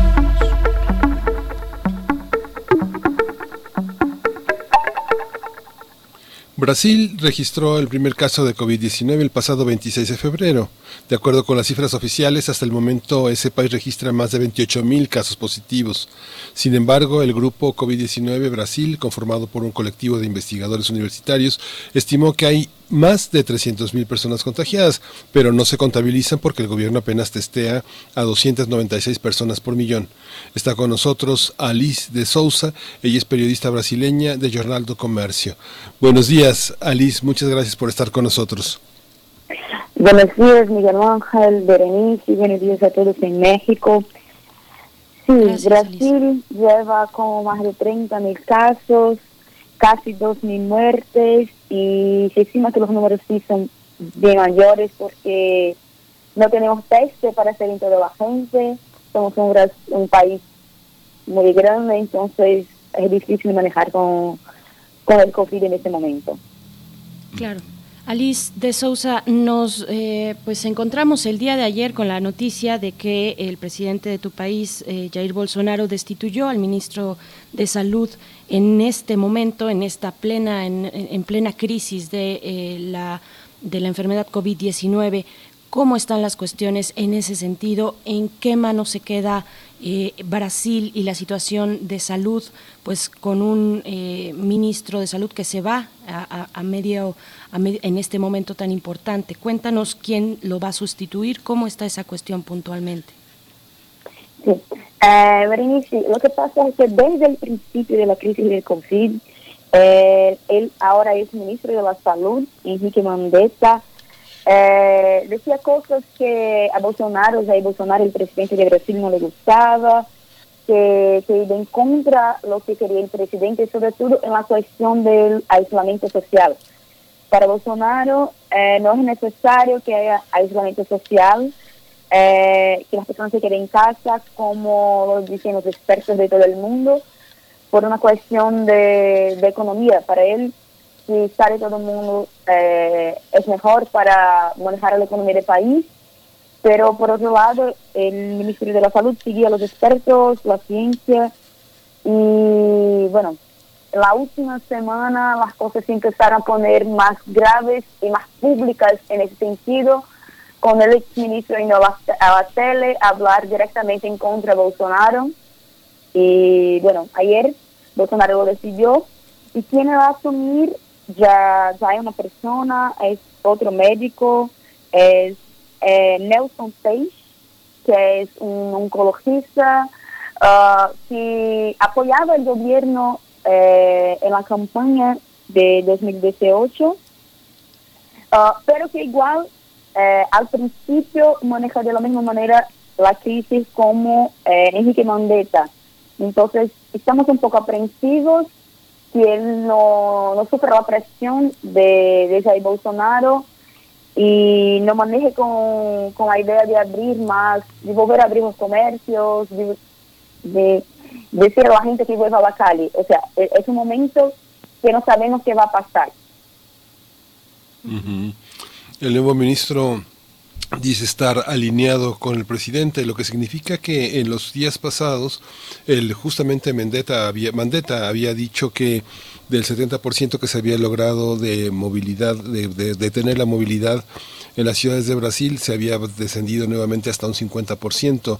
Que, ¿Cómo reacciona la gente? ¿Cómo los grupos brasileños, eh, políticos, empresariales, activistas, cómo se, cómo se ve esta visión hoy en Brasil?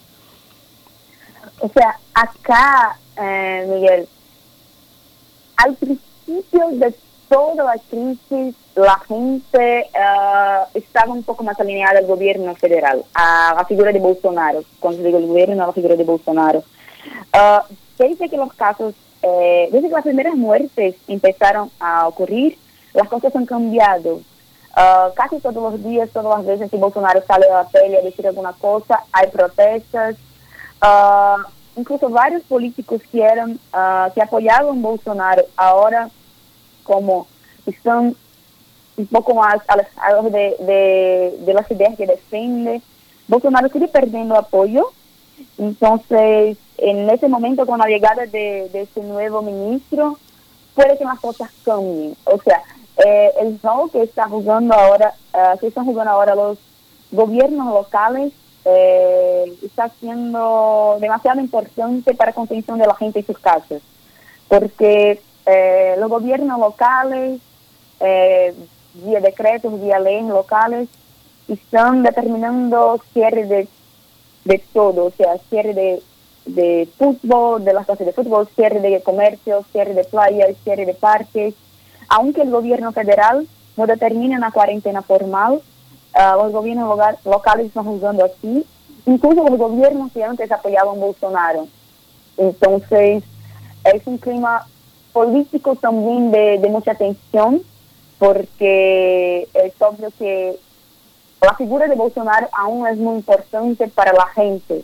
Entonces, desde que empezó a decir de, de, de manera más insistente que la gente volviera a la calle, eh, los las tasas de aislamiento social eh, bajaron un poco y desde ahí los gobiernos locales empezaron a ser como más, más fuertes en sus, en sus propias políticas.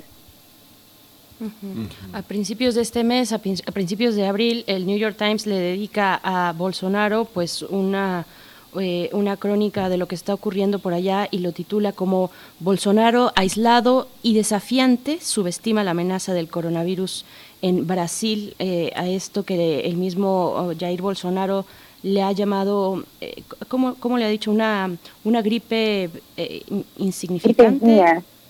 Una gripezinha, una gripe insignificante, sí.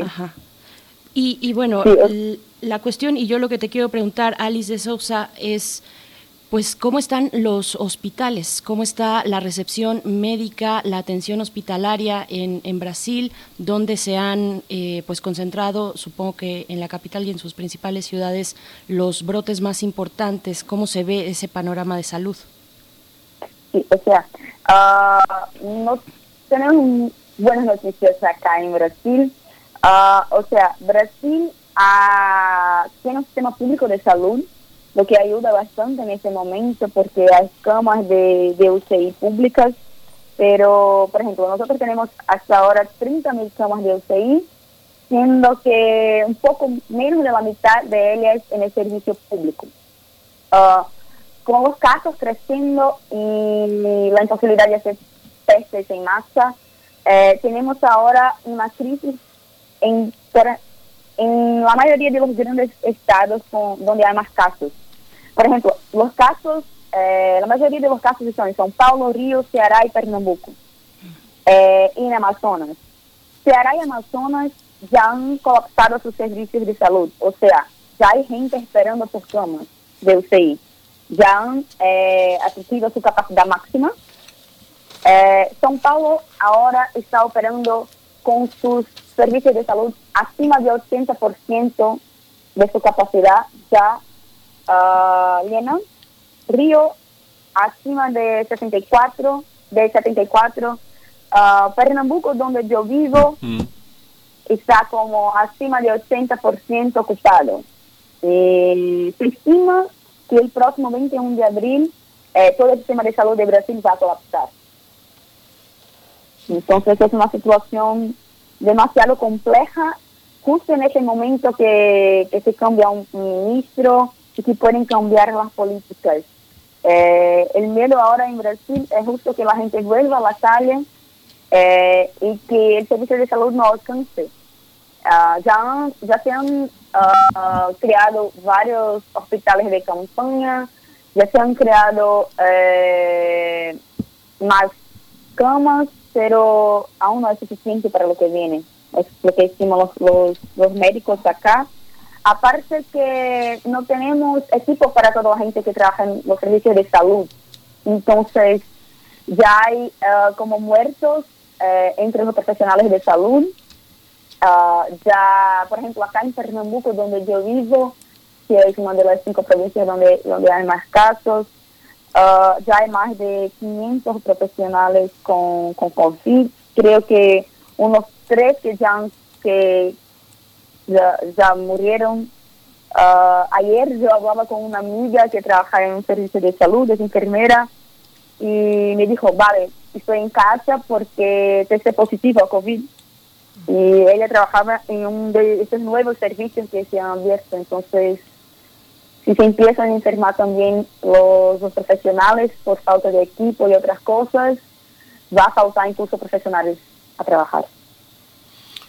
Pues qué panorama es, es que eh, Brasil es un gigante de Bahía, Brasilia, Mato Grosso, Minas Gerais, eh, Paraíba, Río Grande do Sul, Río de Janeiro, Sao Paulo, es, es un enorme, es el gigante, ¿no? Es el gigante y cada, y cada lado, cada, cada parte tiene su propio mundo. Pues Alicia de Sousa, te agradecemos mucho este reporte, tu buen español, tus ganas de comunicarnos, abrazamos a Brasil y seguimos en contacto.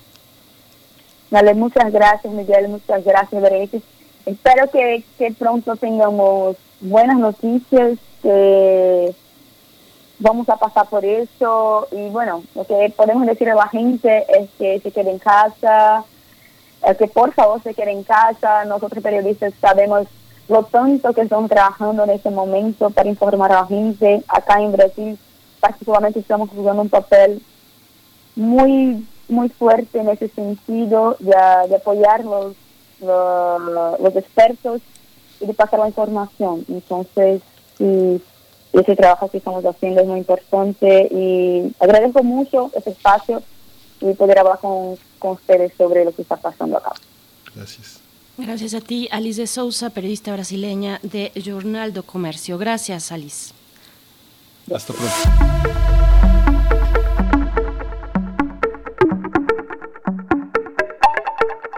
Nos trasladamos a Colombia, donde continúan aumentando los casos positivos por COVID-19.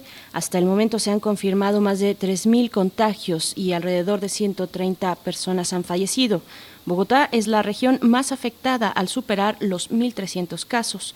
Nos acompaña Janet Valdivieso. Ella es periodista ecuatoriana, trabajó en Quito para la agencia Associated Press y diversos medios haciendo coberturas especiales y ha vivido en Montevideo, Brasilia, La Habana y desde 2017 en Bogotá, donde es periodista freelance y ya hemos conversado en varias ocasiones contigo. Eh, nos da muchísimo gusto volver a contactarnos. Janet eh, Valdivieso desafortunadamente pues bajo estas circunstancias, pero te escuchamos. Buenos días. Hola Berenice, buenos días. Eh, como tú decías, pues las cifras siguen creciendo en, en Colombia.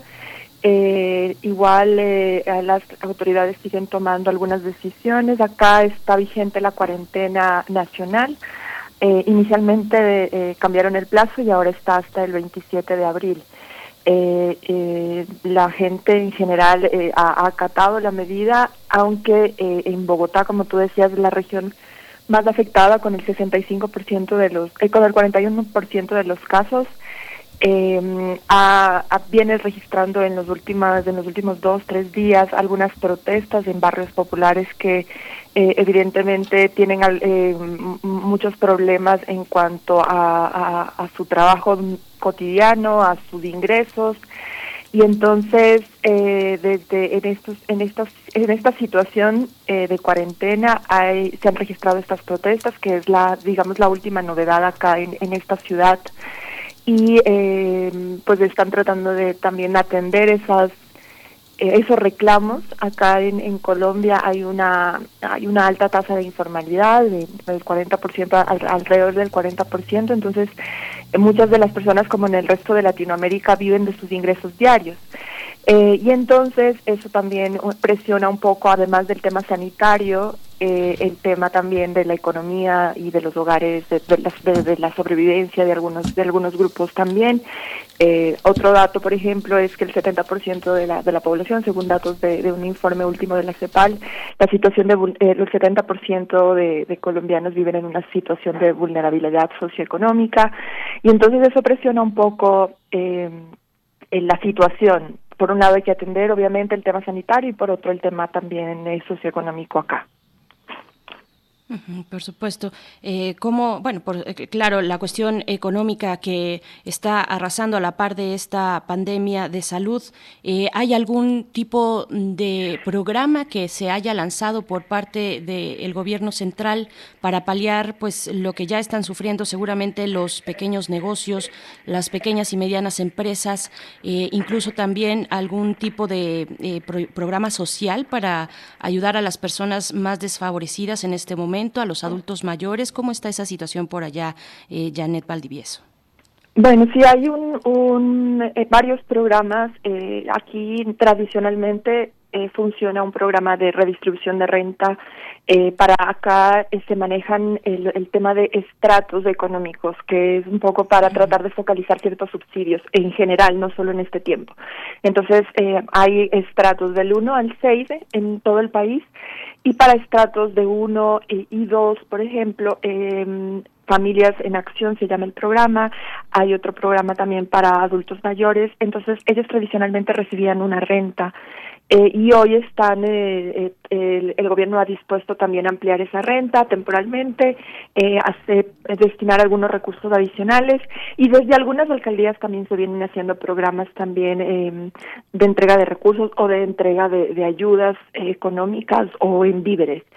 Eh, los paquetes de, de ayudas a, pequeñas y medianas empresas se caracterizan, por ejemplo, en, en, ampliación del crédito, en reducción de, de las de las de los requisitos, ampliación de, de recursos para este tema, pero hay evidentemente una preocupación constante, pese a que esto existe, hay eh, por ejemplo, hubo una polémica recientemente eh, con el sistema, la base de datos de estas entregas adicionales en ciertos sectores eh, y ahí se denunció, por ejemplo, que habían eh, personas que no correspondían, que eso podía dar paso a, temas de corrupción. Eh, entonces, ha habido algunos cuestionamientos respecto a, a, la forma como se está haciendo esto, a la base de datos que las autoridades han dicho que están puliendo. y se harán, pues, transferencias bancarias en algunos casos y están tratando de llegar a la mayor cantidad de población. Eh, en algunos casos todavía esa ayuda no ha llegado y por eso te comentaba que eh, esos retrasos han hecho que en algunos en algunos barrios, por ejemplo en Bogotá, ya se sienta ese malestar social y salgan a las calles, sobre todo mujeres, eh, de cabezas de hogar que llaman acá a, a, a las, a, quienes están son responsables en sus hogares de, del hogar. Y entonces eh, este es el malestar que todavía que ahora, que ahora mismo se está sintiendo. Ayer en la noche en, las, en, en el día también hubo protestas. Entonces eh, eso se viene registrando en los últimos días. Claro también preguntarte bueno tienen eh, al momento 3.233 casos confirmados eh, 550 personas recuperadas, 144 eh, alrededor entre, a ver, no tengo exactamente, creo que son 144 personas que han fallecido, lamentablemente. ¿Cómo se traduce esta situación? 144, sí. ¿Cómo se traduce esta situación, Janet Valdivieso, en los hospitales, en la atención hospitalaria? ¿Cómo va esa curva? Eh, ¿Qué tan aplanada, tan chata está? Eh, con, pues, eh, y, cómo se traduce eso en la atención en los hospitales?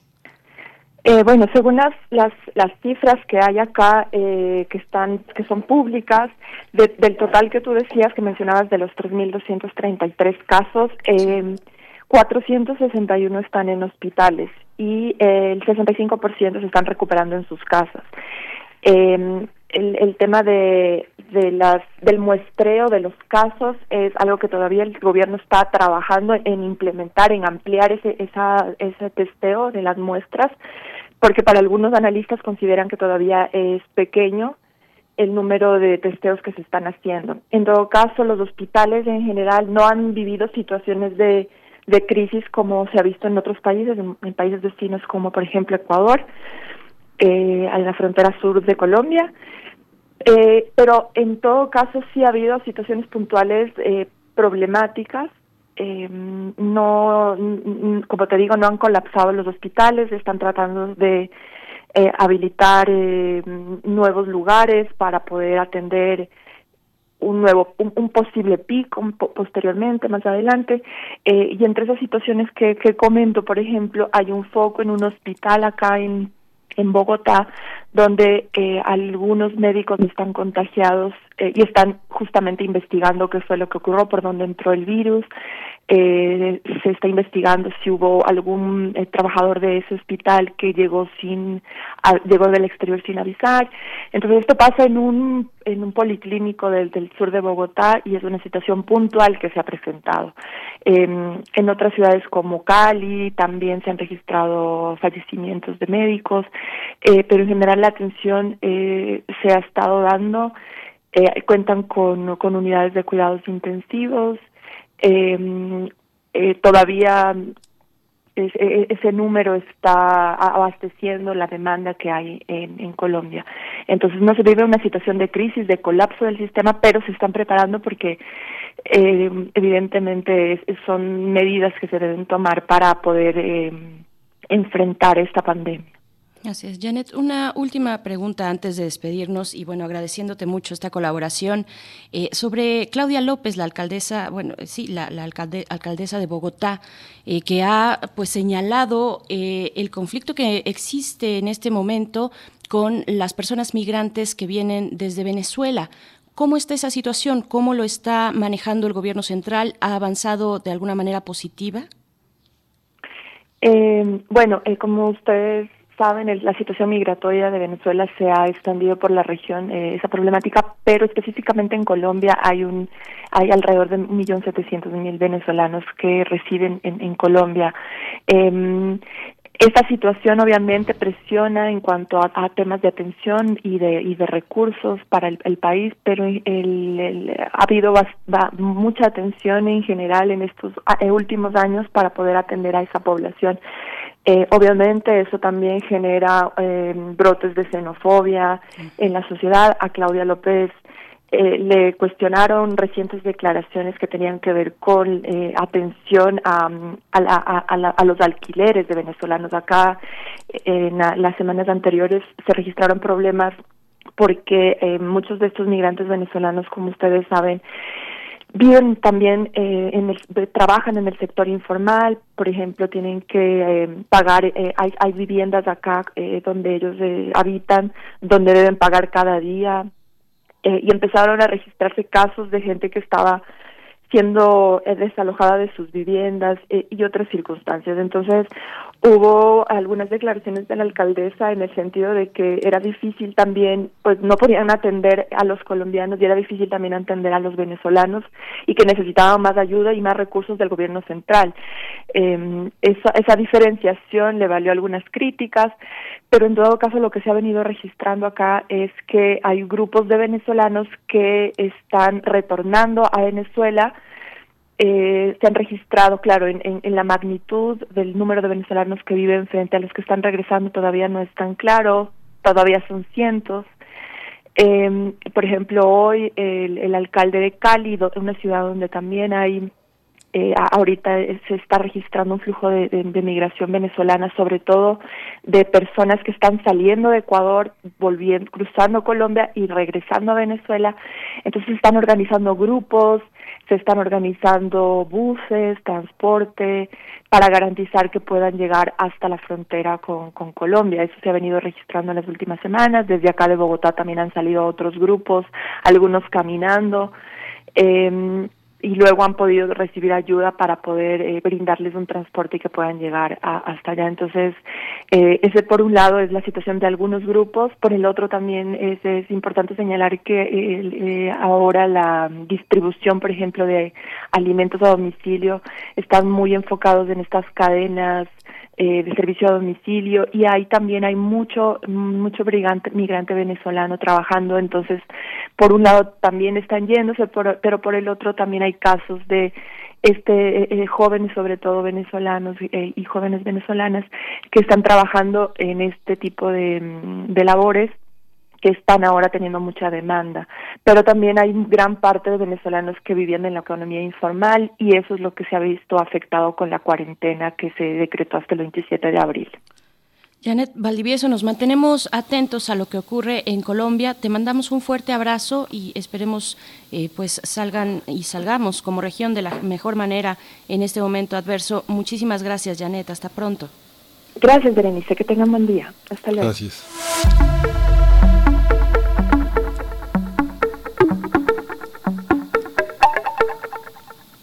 El presidente de Guatemala, Alejandro Yanmatei, denunció este martes que entre el 50 y el 75% de los ciudadanos deportados por Estados Unidos son positivos por COVID-19.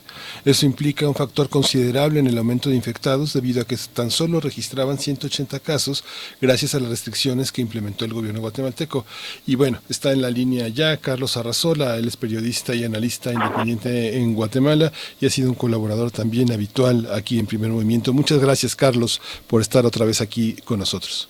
Espero que todos estén muy bien por ahí en Ciudad de México. Carlos, ¿cómo enfrentar, cómo enfrentar esta, esta, esta crisis desde el, desde el gobierno, desde el gobierno guatemalteco? ¿Ha sido, ¿Han sido los mecanismos los más idóneos para el perfil de la población que enfrenta esta enfermedad del COVID-19? Bueno, eh, sí, en términos generales yo creo que eh, ha habido luces y sombras en la gestión del presidente Yamatei, cómo ha gestionado esta crisis desde que inició hace ya más de un mes eh, digamos de que sí ha tomado las medidas eh, adecuadas en cuanto a ordenar el confinamiento de, la población a nivel nacional de paralizar todas las actividades, eh, la actividad económica básicamente que no tenga que ver con, con, la emergencia, con los servicios de salud, de alimentos, etcétera, eh, paralizar todo el, servicio educativo del país. Todo esto ha, han sido medidas que efectivamente son las, las más adecuadas. Sin embargo, este, lamentablemente nuestros países tienen un sistema de salud que antes de que esto ocurriera ya estaba colapsado con muy pocos eh, hospitales, muy pocos insumos médicos, muy pocos medicamentos.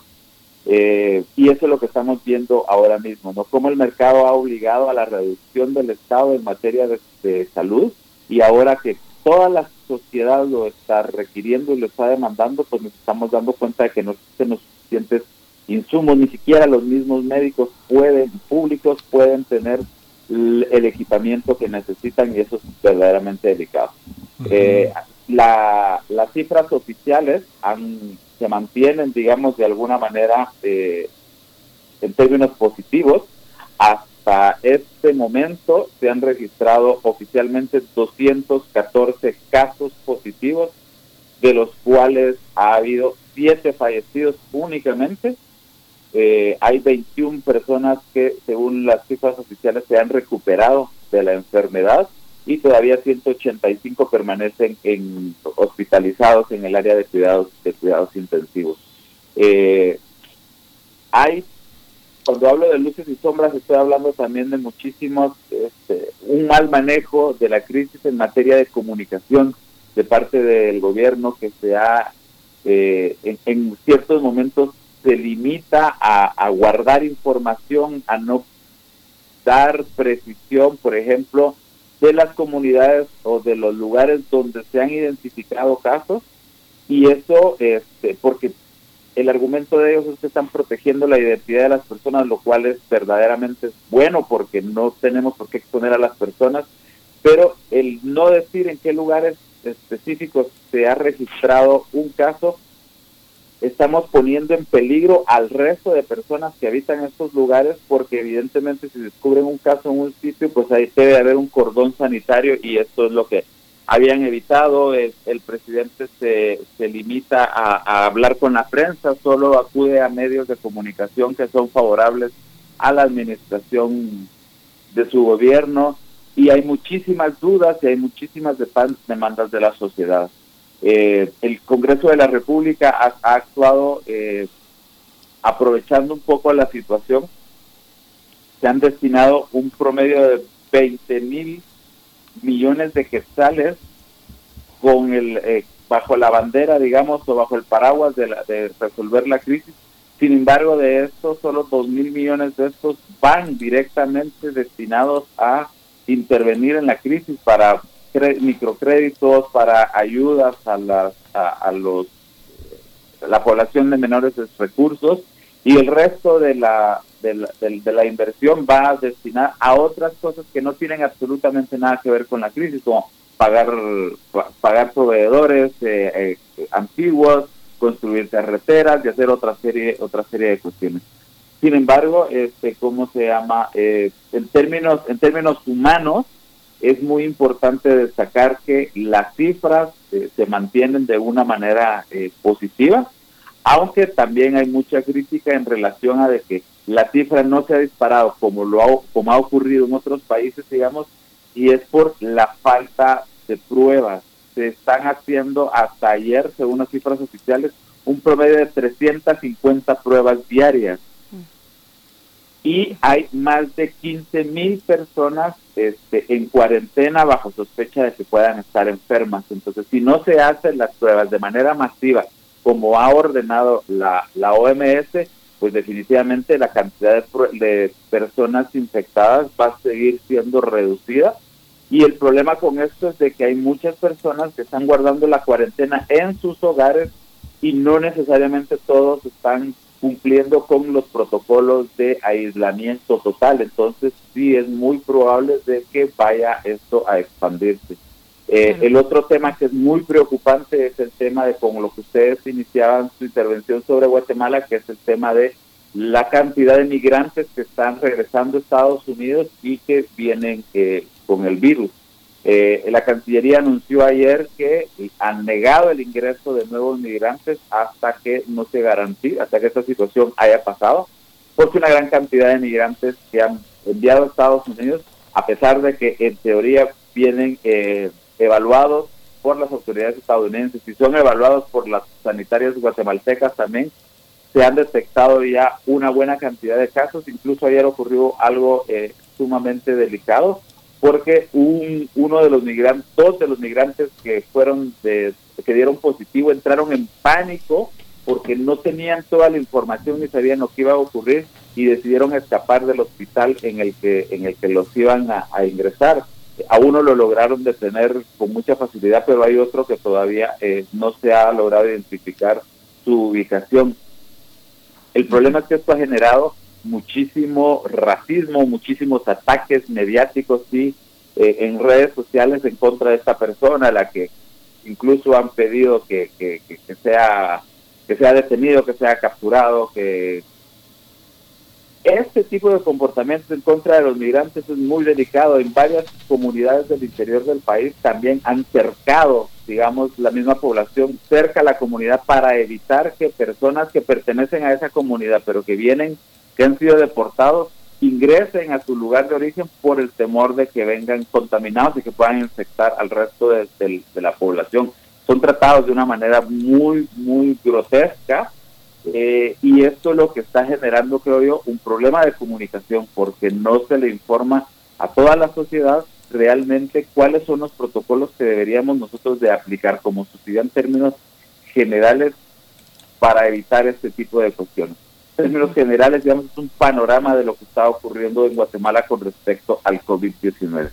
Carlos Arrazola, en un minuto que nos queda todavía de esta conversación, preguntarte cómo ha sido entonces la estrategia de comunicación. Sabemos que la información en estos momentos es vital, es de, es de vida o muerte, literalmente lo podemos leer así. ¿Cómo está informando el gobierno central en Guatemala sobre esta pandemia?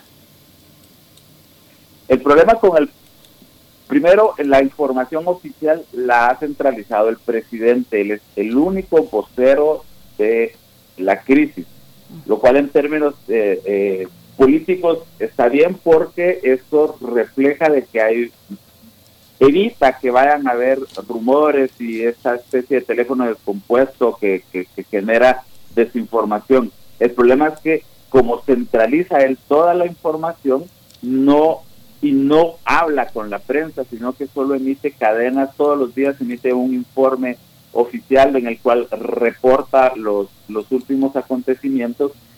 Él, digamos que edita cierta información que no fluye, que no, que no precisa con otro tipo de detalles y deja con muchísimas dudas a la población. Por ejemplo, el caso que me refiero al de estos dos migrantes, ayer, en el informe de ayer, no fue dado a conocer por el gobierno, sino solo por medios muy amarillistas que, que, incluso reporteros de una radio se dedicaron a perseguir a, este migrante que había que había eh, huido del, lugar con mucho temor de, porque no sabía lo que iba a pasar. Eh, entonces esto hace que se genere muchísima desinformación porque la fuente oficial no está aportando todos los detalles ni está hablando con la prensa.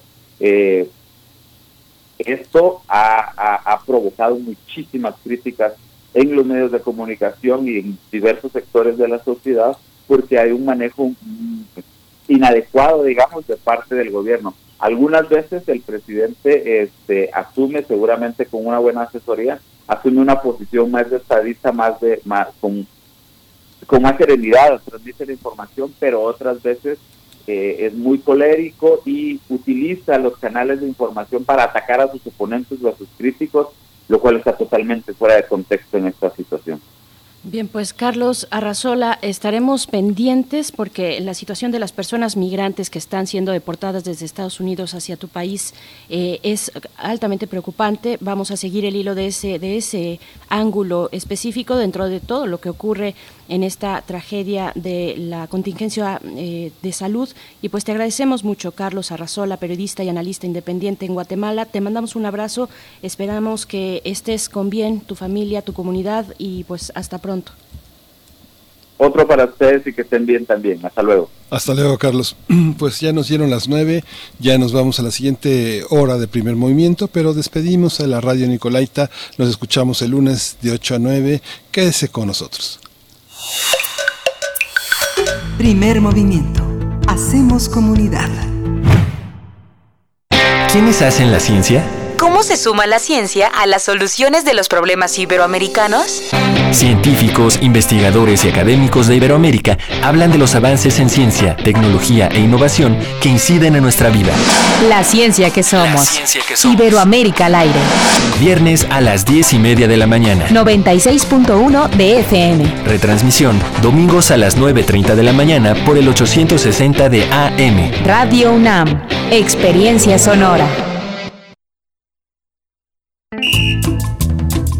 Somos el TCDMX.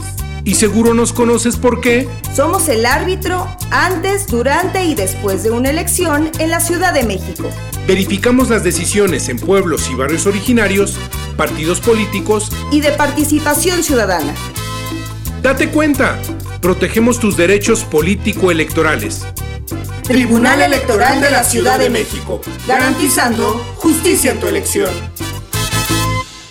El escenario 2. Hay que sacar lo mejor de nosotros. Durante estos días es posible que te ataquen los villanos. Miedo, ansiedad, enojo y frustración. Yo, Susana Distancia, te doy un superpoder contra ellos. Cierra los ojos, respira profundamente, concéntrate en tu respiración y cuenta hasta 10. Si necesitas apoyo especial, llama al 800-911-2000. Con tu ayuda, esta etapa pasará pronto. Y recuerda, quédate en casa. Gobierno de México. El distanciamiento social y el aislamiento son medidas necesarias para los tiempos que vivimos. Y donde el ocio aparece, la cultura llega a sanar. Cultura UNAM pone a tu disposición el programa Cultura UNAM en Casa, una programación variada de actividades a distancia, a las cuales puedes acceder por distintos medios digitales, artes visuales, música, danza, teatro, cine, literatura, cursos, talleres y más. Busca las distintas opciones que hemos preparado para ti en TV UNAM, Radio UNAM y en culturaunam.mx. En redes sociales puedes estar al tanto de las actividades con el hashtag Cultura UNAM en casa. Fomentamos el acercamiento social frente al distanciamiento físico. Cultura UNAM.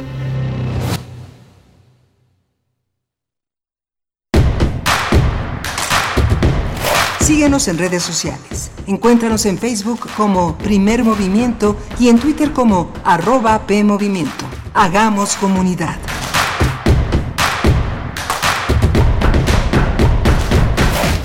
Estamos de vuelta aquí en primer movimiento. Son las nueve con cuatro minutos de la mañana en este viernes. Es viernes, recordemos que es viernes 17 de abril.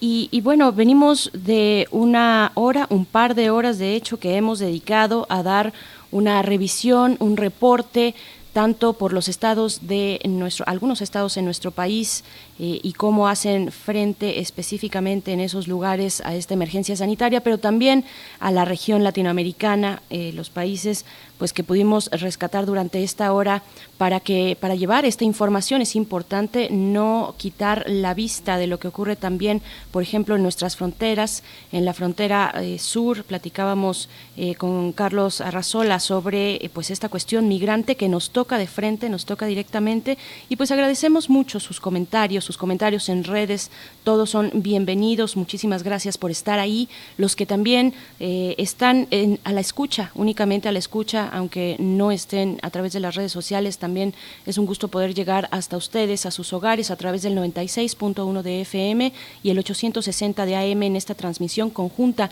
que tenemos vía remota, Miguel Ángel Quemain y su servidora Berenice Camacho, pues en nuestras casas. Miguel Ángel, te saludo, ¿cómo te encuentras?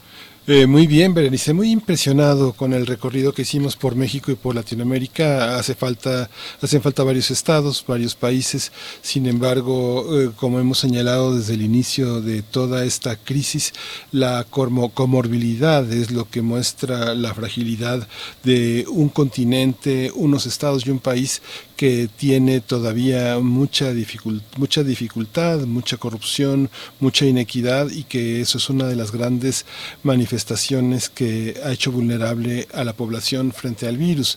Por ejemplo, veíamos en Guatemala cómo las eh, afecciones pulmonares, la obstrucción crónica, tiene que ver todavía con muchos problemas por el uso considerable que hacen los guatemaltecos de la leña como combustible para cocinar. Eh, hay una práctica que se lleva a cabo en más de la mitad de los hogares guatemaltecos y pues cerca de 1.782.000 personas, que es el 54% de la población, usa estos métodos. El caso de las mujeres, ¿no? Hay un 55% en la población guatemalteca de obesidad en mujeres y un 20% en hombres. También habla de la falta de, movilidad, de visibilidad, de opresión que las mujeres tienen en, en, ese país. Pero y así seguimos, así seguimos en El Salvador, en Nicaragua, en Honduras. Es, es un panorama difícil. Yo creo que estamos también ante una gran oportunidad de cambio, de revisión, de revalorar lo que somos y lo que necesitamos profundamente defender, ¿no? Por supuesto, defender y seguir observando, no quitar ese dedo del renglón, eh, particularmente con los más vulnerables, las personas migrantes, que ya lo sabemos, han sido deportadas desde Estados Unidos a nuestro país también y que aquí en nuestro país pues tenemos un gran compromiso. Hay que seguir eh, con atención a las autoridades migratorias en, en, México y cómo está dándose esta situación en el sur de nuestro país y también en el norte. Sabemos que la frontera con Guatemala, de aquel lado, pues está dispuesto todo un frente eh, pues de militares que han cerrado la, la, frontera ya desde hace eh, por lo menos un par de semanas, si no me falla la memoria, o un poco más tal vez. Eh, son unas de las medidas pues restrictivas y que, que ha llevado a cabo el gobierno de Yamatei en su frontera con nuestro país. Así es que hay que mantenernos al tanto de esta situación y ojalá podamos recuperarla la próxima semana seguramente con mucho más detalle porque es importante no soltar el tema.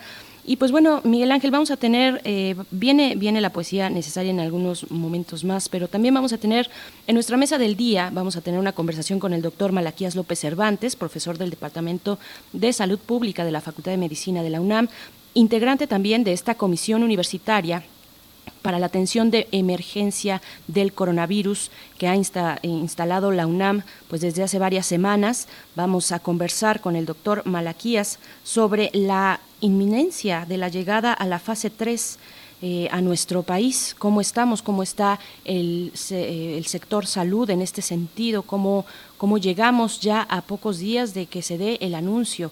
Es algo inminente, hay que estar preparados y lo vamos a conversar con el doctor Malaquías López Cervantes. Y también, Miguel Ángel, eh, pues ahora que saludamos a quienes nos escriben en redes sociales, solamente decir que por ahí está Rosario Martínez, muchas gracias por tus comentarios, Rosario. Está por aquí María Elizondo, manda un abrazo solidario a Pablo Vallés por su eh, medio y a, sus, a los hermanos argentinos, hermanas argentinas, pues bueno, ahí está, arroba Pablo Vallés 33, es la cuenta de Twitter donde lo pueden seguir, está Ros Montero por acá y nos eh, dice igualmente qué gran crónica desde Argentina, pues esto que nos compartía Pablo Vallés sobre lo que ocurrió en un hospital eh, privado donde finalmente no se realizó la prueba de COVID de manera adecuada. Eh, una persona lamentablemente falló y, eh, falleció, perdón, y ellos eh, fallaron en la implementación de los protocolos del manejo de cuerpos y de cadáveres y de restos orgánicos en este en este sentido. Pues sí fue de verdad una crónica muy trágica, lamentable, pero hay que pues hay que observar y ese es el trabajo de los periodistas y la relevancia de los compañeros periodistas en este país y en el, en el mundo entero, pues llevar estas notas y esta información que sea, por supuesto, verificada, no caer en las eh, noticias falsas, en fin. También está por aquí Flechador del Sol, te mandamos saludos, Milena Guerrero Esteves, David García, Alfonso de Alba Arcos desde muy temprano, Huehuetlacatl, Sandra eh, y Guitrón, Guitrón también está por acá. Eh, Roberto Cerriba, a todos ustedes un abrazo. Miguel Ángel Gemirán está por aquí. Y bueno, a todos ustedes está también Rooster Water, que ya te pusimos tu canción. Porque recuerden que es viernes de complacencias musicales. Sí, pues bueno, complacencias. Si no hay otra cosa, nos vamos con la poesía, Miguel Ángel. Vámonos con la poesía. Primer movimiento. Hacemos comunidad. Es hora de Poesía Necesaria. Philip Larkin nació en, Yorkshire, en, en Inglaterra, perdón, en el año de 1922 y fue uno de los poetas más destacados de su país durante el siglo XX. Eh, en los últimos 30 años de su vida fue bibliotecario supremo de la Universidad de Hull. Prácticamente se encontró pues ahí recluido en ese lugar, lo que le ganó el mote de el ermitaño de Hull aunque él mismo eligió el seudónimo de Brunette Coleman como un alter ego femenino con el que firmó pues una gran parte de sus publicaciones. Y pues de él vamos a escuchar La ola canta porque se mueve, ese es el título del poema, La ola canta porque se mueve de Philip Larkin. Y en la música vamos a irnos con Iggy Pop, con esa voz cavernosa que lo llena todo y que solo le pertenece a él, a Iggy Pop, eh, una voz muy característica, con una canción de un disco más o menos reciente, si tomamos en cuenta pues todo el, el conjunto de su trayectoria, una larga trayectoria. El disco es el Post Pop Depression, que se lanzó un 18 de marzo de 2016. La canción es Gardenia, es la que vamos a escuchar, pero vamos antes con la poesía. Philip Larkin, La ola canta porque se mueve. La ola canta porque se mueve. Atrapados en su brillo cantamos también. Nos han concebido en tumbas, juntos, separados, juntos, tras el muro que se yergue, prisioneros, protegidos, a la medida exacta de nuestra desventura. Separados creemos que deseamos estar juntos, mas imploramos soledad en el encuentro, hasta que el vuelco libre del mar transforma nuestra comodidad en una pena que la excede, haciéndola pedazos. Tales son las aflicciones en que buscamos sentido, tales los gritos de aves por encima de las aguas, tales las brumas que el sol disipa con la aurora, lamentos, lágrimas, guirnaldas, rocas, todos pisoteados por el corazón, gritando en su constante empeño, en romper latiendo nuestros falsos subterfugios. Su lengua de plata, cual reja de arado, arranca el fracaso, arrastra al día y a la noche. Saber aprovechar el sueño, los cielos, conducida y suspendida como un astro, a todo cobre, a todo cobra el diezmo menos a la muerte. Nos nutre y enmarca con la médula de todo, menos a la muerte, incapaz es de invocarla. La muerte es una nube a solas con el sol. Nuestros corazones, como peces saltarines en lo verde de la ola, hallan la calma al fin bajo su sombra, pues en la palabra muerte no hay nada que asir, nada que apresar o reclamar, nada que aplicar la virtud del corazón, virtud para sobrevivir, pues no se puede sobrevivir la muerte, solo aceptar lo irrecuperable de las llaves, la ola vacila y se ahoga, la cuchilla del gozo rompe, el rastrillo de la muerte se hunde más y las olas se arrojan y se esparcen, y las olas cantan y la ola canta porque se mueve, y las olas cantan sobre el cementerio de las aguas.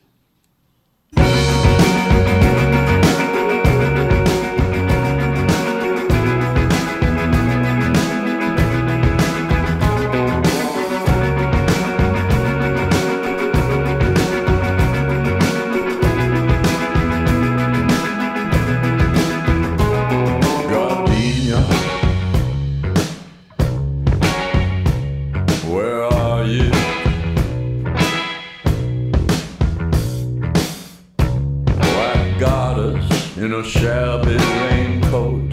Where are you tonight? Cheap purple baby doll dress, a gardenia in your hair.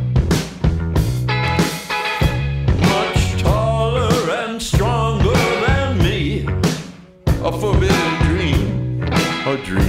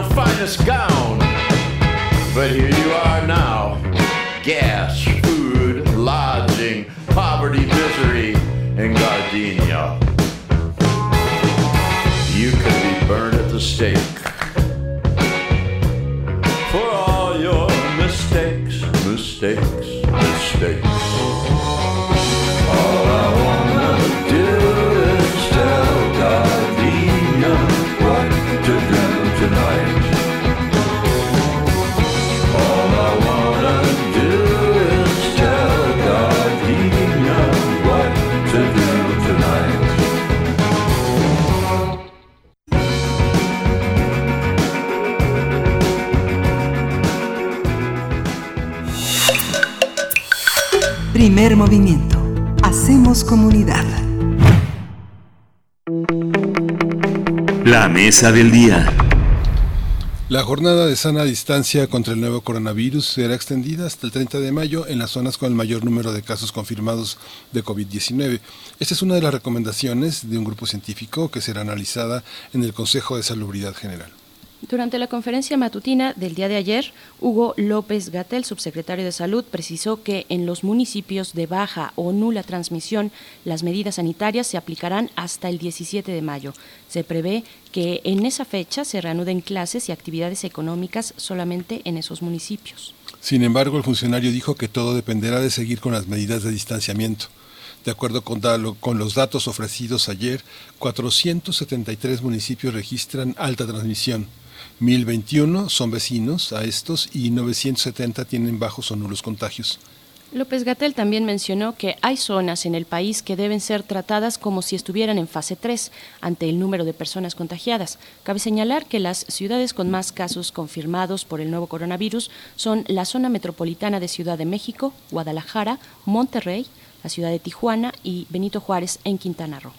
A partir de la extensión de la Jornada Nacional de Sana Distancia hasta el 30 de mayo, vamos a hablar de las recomendaciones de los científicos para las siguientes semanas. Está con nosotros el doctor Malaquías López Cervantes. Él es profesor del Departamento de Salud Pública de la Facultad de Medicina de la UNAM y es integrante de la Comisión Universitaria para la Atención de la Emergencia del Coronavirus en la UNAM. Doctor Malaquías, muchas gracias por estar con nosotros esta mañana. Buenos días, Miguel Ángel Vélez, estoy a la orden.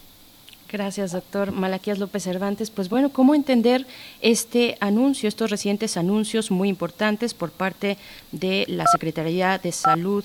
Eh, pues en la, en la voz, en, en, la batuta que ha llevado el subsecretario Hugo López Gatel. ¿Cómo entender la segmentación del país en términos de salud, doctor Malaquías? No está fácil entender porque habría que tener muy claro de dónde sacan información para poder dar el tipo de anuncios que, ustedes acaban de referir. Por ejemplo, si tenemos en el país solamente como 475 unidades que se llaman notificantes, notificadoras de, de coronavirus, de casos de coronavirus, casi coincide con el número de municipios que dicen que son de, de alto riesgo. Uno pensaría que hay muchos municipios que tienen un caso identificado por medio de una prueba, lo cual hace pensar que pues nada más tenemos información de donde hay unidades. Pero de los demás municipios donde ni siquiera hay unidades notificadoras, pues no tenemos eh, información. Y esto está muy de la mano de la definición de caso. Si se considera que se debe de hacer el 100% de pruebas nada más a las personas que tienen eh, compromiso, dificultad respiratoria, entonces pues creo que puede haber muchos lugares donde hay personas de los llamados asintomáticos que pues no no entran en la definición, no se les están haciendo pruebas y no sabemos si eh, realmente en esos mil municipios que dicen o más de mil este no hay transmisión. Entonces es, es un poco difícil. Ahora, si en efecto hubiese eh, datos suficientes para saber que hay lugares donde no se han detectado casos que la transmisión es escasa o hasta nula, pues sería razonable pensar en proceder de la manera diferenciada que ya dijeron ustedes. Esta, esta parte de, la, de la información pues es, part, es forma parte de las debilidades que tiene el sistema de salud en su dispersión en su dispersión inequitativa, en la falta de diálogo con algunos eh, con algunas autoridades estatales que tampoco privilegian el tema de la salud. Hemos visto inaugurarse e inaugurarse e inaugurarse hospitales vacíos, ¿no? a beneficio de inmobiliarias y que no tienen ni personal ni equipos ni tienen un sistema de reporte eficaz, ¿no? Miren ustedes, ya habíamos este, identificado desde hace mucho tiempo esa situación. Durante años, eh, al principio del milenio, las entidades federativas buscaron eh, construir hospitales y tener unidades médicas en lugares que después resultó muy difícil justificar y sin tener recursos de operación, de manera tal que no era nada más eh, terminar la construcción de un hospital, sino lo más difícil, mantenerlo en operación, ponerlo en operación y mantenerlo en operación. y bueno, pues parece que sí, en el afán de decir que se trataba de un sistema de salud, ver entre comillas esa situación, inaugurando unidades que pues después para que estén funcionando cuesta mucho trabajo por la falta de recursos y más que se han agravado las escaseces de la escasez de recursos en muchos lugares del país pero de todas formas que nos referimos con este caso de la epidemia del coronavirus es a la red de unidades notificadoras del sistema de vigilancia epidemiológica de la influenza que es una red que se ha construido a través de muchos años y que como decía yo hace un momento tiene como 475 unidades notificadoras de todas las que hay en el país. Esto incluye no solo hospitales sino centros de salud, donde en teoría se está muestreando uno de cada diez personas que llegan con algún cuadro de probable infección respiratoria para saber si pudiera ser coronavirus o no. Y de ese 10% que se mandan a examen, el- la fracción de positivos pues es la que colocarían como casos en municipios que después se etiquetan como lugares donde hay transmisión de la epidemia y que no necesariamente es, ese caso. Ajá. Esta medida, entonces, esta medida eh, de eh, anunciada de segmentar al país para eh, pues distinguir a los distintos municipios, sobre todo concentrado en zonas metropolitanas, ya lo decíamos, doctor Malaquías, ¿le parece una buena medida? ¿Cuáles son las complicaciones que podrían Mire, darse? sería una buena medida Ajá. si de verdad tuviésemos información adecuada. Pero mi punto es que la información que se tiene no es la necesaria para poder tener certidumbre de que en una área sí hay o no hay transmisión. Bueno, con un caso, por decir algo, si tenemos una comunidad de, vamos a decir, la Sierra de Guerrero, donde apareció una persona enferma y se le hizo una prueba y fue positiva, pues ya que en eso esa región se considera contaminada o un lugar donde se está transmitiendo el virus. Pero si a un ladito tenemos un municipio donde no se ha identificado ningún caso, eso no quiere decir que no los haya, porque tal vez no tienen una unidad notificadora o tal vez se trata de casos no graves y pues no son captados por el sistema. Entonces le pone la etiqueta de ser un municipio sin transmisión cuando yo creo que la información que se tiene no es la información necesaria para llegar tan lejos. Esta visión de los de, de este sistema de, de reporte tiene es, es indispensable para hacer la, eh, un diagnóstico de la expansión de la infección en el resto del país Bueno, pues eh, lo que están diciendo es que hay municipios que no tienen transmisión, ¿no? Y no tienen transmisión quiere decir que no se han encontrado casos en ese municipio.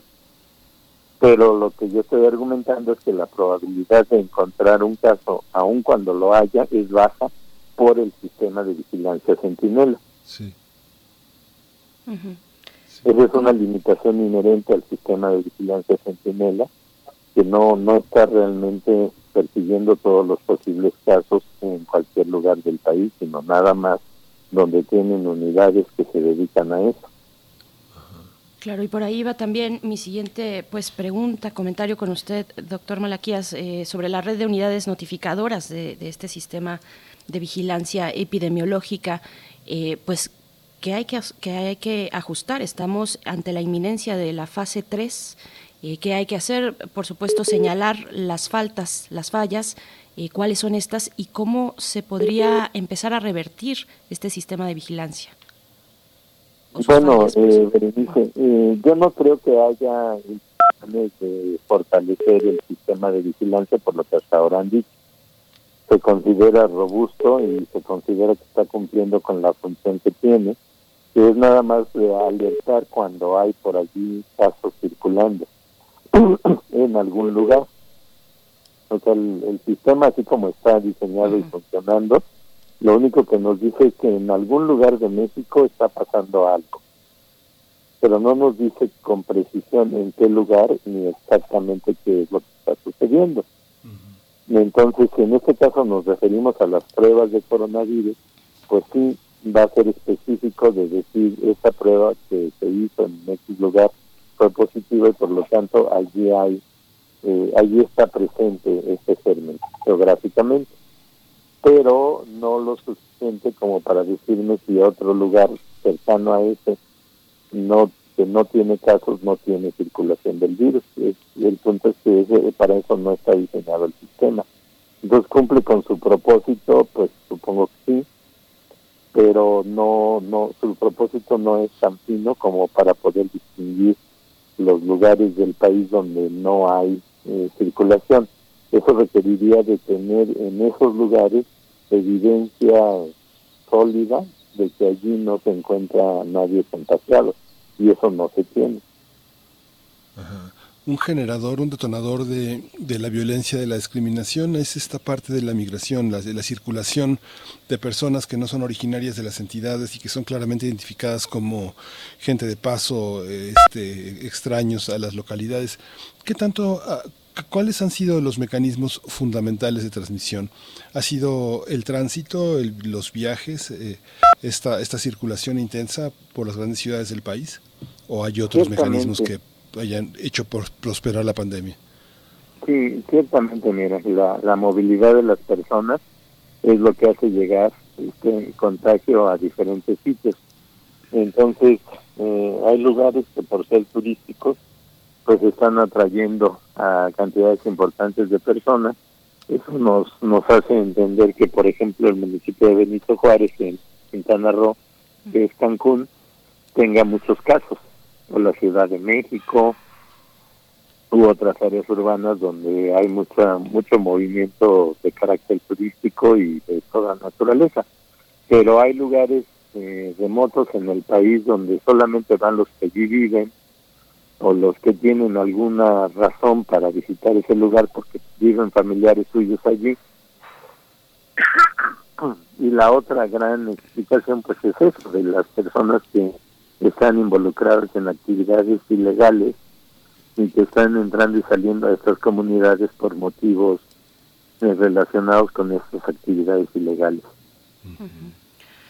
Eh, doctor Maraquías, eh, viendo de nuevo el panorama, este panorama nacional que empezará a segmentarse de la manera en la que las autoridades ya lo han mencionado, ¿cómo entender también la cuestión de la comunicación de la comunicación, de ponerse de acuerdo entre los distintos niveles de gobierno, el federal, el estatal, los municipios, aquellos remotos. ¿Cómo entender eso en términos de un sector salud que se ha dicho, pues eh, las últimas administraciones, eh, ha dicho lo actual, eh, lo han dejado morir, ¿no? o, lo dejaron en abandono franco? ¿Cómo entender esta comunicación? ¿Dónde están esas fallas? Eh, ya mencionaba el gobernador de Michoacán el día de ayer eh, y los últimos días ha, dicho, pues no nos están llegando los insumos necesarios, no estamos eh, obteniendo la comunicación idónea para este momento. ¿Qué decir al respecto de esto, doctor Malaquías? Bueno, yo creo que hay una verticalidad excesiva. Se están tomando decisiones a nivel federal y simple y sencillamente se mandan eh, órdenes hacia abajo. No hay realmente este, un mecanismo que esté funcionando lo suficientemente bien como para lograr consensos. Existe una instancia que se llama el Consejo Nacional de Salud y que es una reunión en la que están representados los gobiernos estatales, no los municipales. Y en ese Consejo de Nacional de Salud pues se puede ventilar este tema, se puede discutir y se puede tratar de llegar a acuerdos con cada entidad federativa acerca de cómo se puede manejar mejor tanto el aspecto de salud como los aspectos económicos y sociales de esta de esta epidemia, de este fenómeno que estamos viviendo y tratar de con base en la en la construcción de acuerdos y consensos, pues avanzar.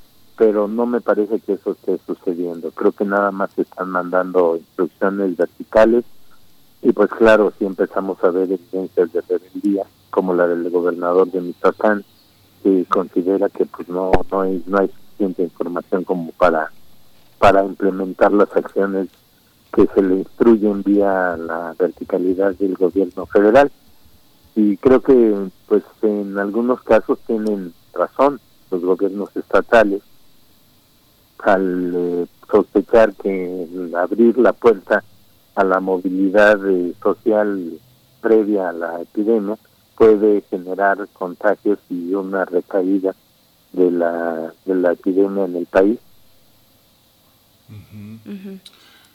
Este factor de la universidad, nuestra universidad ha jugado un papel fundamental porque es una universidad que produce conocimiento, que produce investigación y que forma parte fundamental de los, de los, del Consejo de Salubridad también.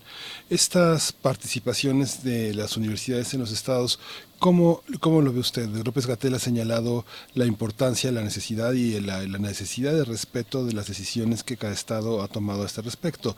En el caso de Jalisco, la Universidad de Guadalajara ha estado muy cerca de las decisiones que ha tomado el gobernador. ¿Cómo ha jugado, el, qué, papel han jugado las universidades del, del país en este territorio teniendo una matrícula tan importante que esta matrícula terminan por ser también voceros de lo que sucede eh, en un ámbito más informado y más, más responsable.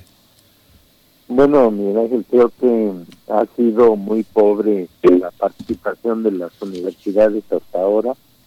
Uh, uh, uh, ciertamente algunas, eh, notablemente, como ya se dijo, la de Guadalajara y por supuesto la UNAM, hemos tenido alguna voz durante estos días y pues nos escucha parte de la sociedad, pero creo yo que se necesita una participación más vigorosa de otras universidades. Un, poco en, Nuevo León, la Universidad de Nuevo León ha estado eh, presente, han empezado a desarrollar algunos protocolos y a participar, aportando información también a la toma de pero creo que se requiere mucho más todo el país. Cada entidad federativa tiene una universidad pública, por lo menos.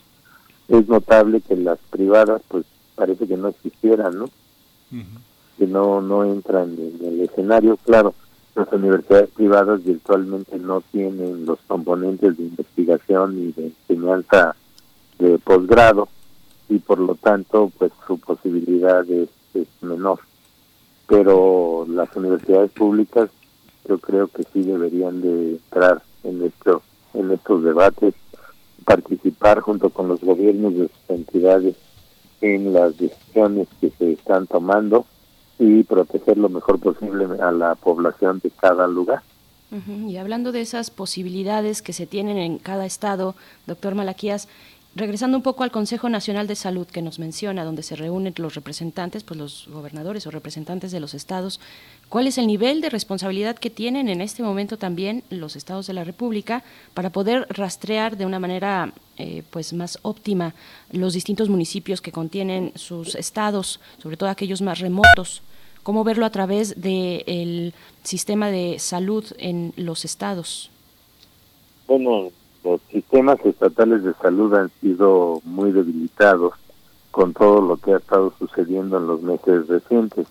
Eh, ustedes han sido testigos, todos en México hemos visto que esta sustitución del Seguro Popular por el INSABI, al final de cuentas no nos ha llevado a nada distinto hasta el momento, no, no se puede decir que ahora que ya tenemos otra forma de organización a través del INSABI los estados en efecto están, están mejorando yo creo que no no hay tal no no se ve ningún impacto favorable pero sí han sido muy debilitados.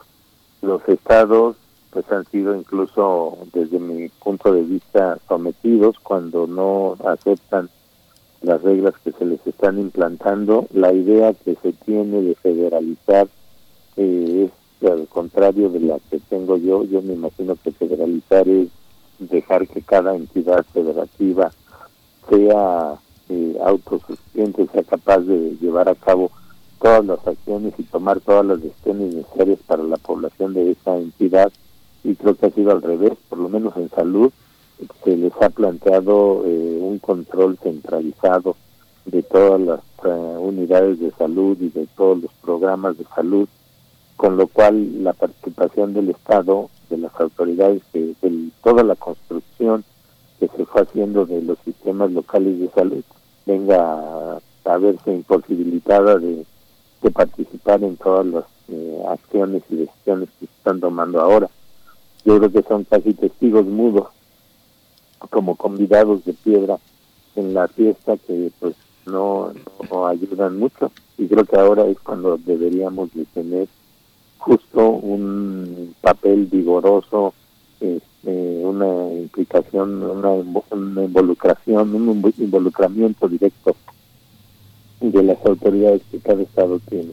Hay mucha capacidad, en las entidades federativas, gente que trabaja en los servicios estatales de salud con mucho eh, mucha capacidad para apoyar, pero que no veo cómo pueden estar participando. Fíjese, doctor, que bueno, cuando le preguntan al subsecretario López Gatel sobre la llegada a las fases, eh, bueno, él, normalmente responde muchas gracias por esa pregunta, que es muy importante, y dice, irremediablemente vamos a entrar en la fase 3. Pero esa es una respuesta operativa, administrativa, técnica sobre la proliferación de la infección, pero cuando otros medios dicen, nos vamos a infectar todos, nos vamos a enfermar todos. ¿E-, ¿Así es? Yo creo que no, Miguel Ángel. Yo creo que hay un límite que depende de muchos elementos, como por ejemplo una dinámica muy compleja de la que sabemos muy poco, que son precisamente los encuentros, las interacciones persona a persona. Uno en la vida diaria no está en contacto con toda la gente que existe.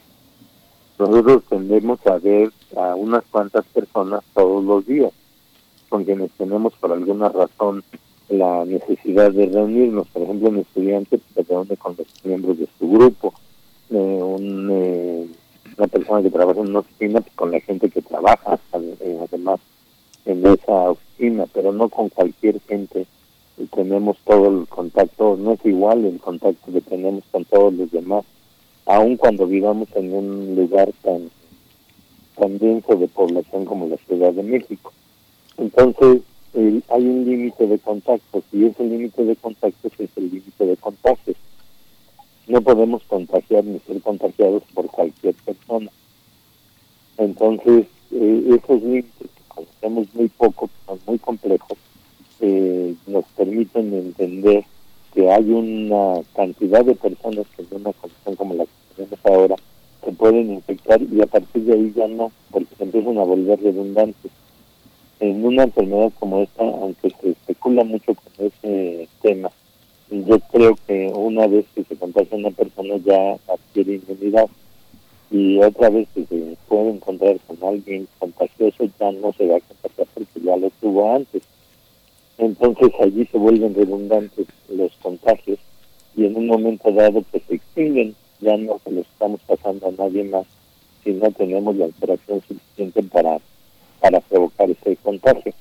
A pesar de que el 100% de los habitantes del planeta son más susceptibles a este virus porque es completamente nuevo.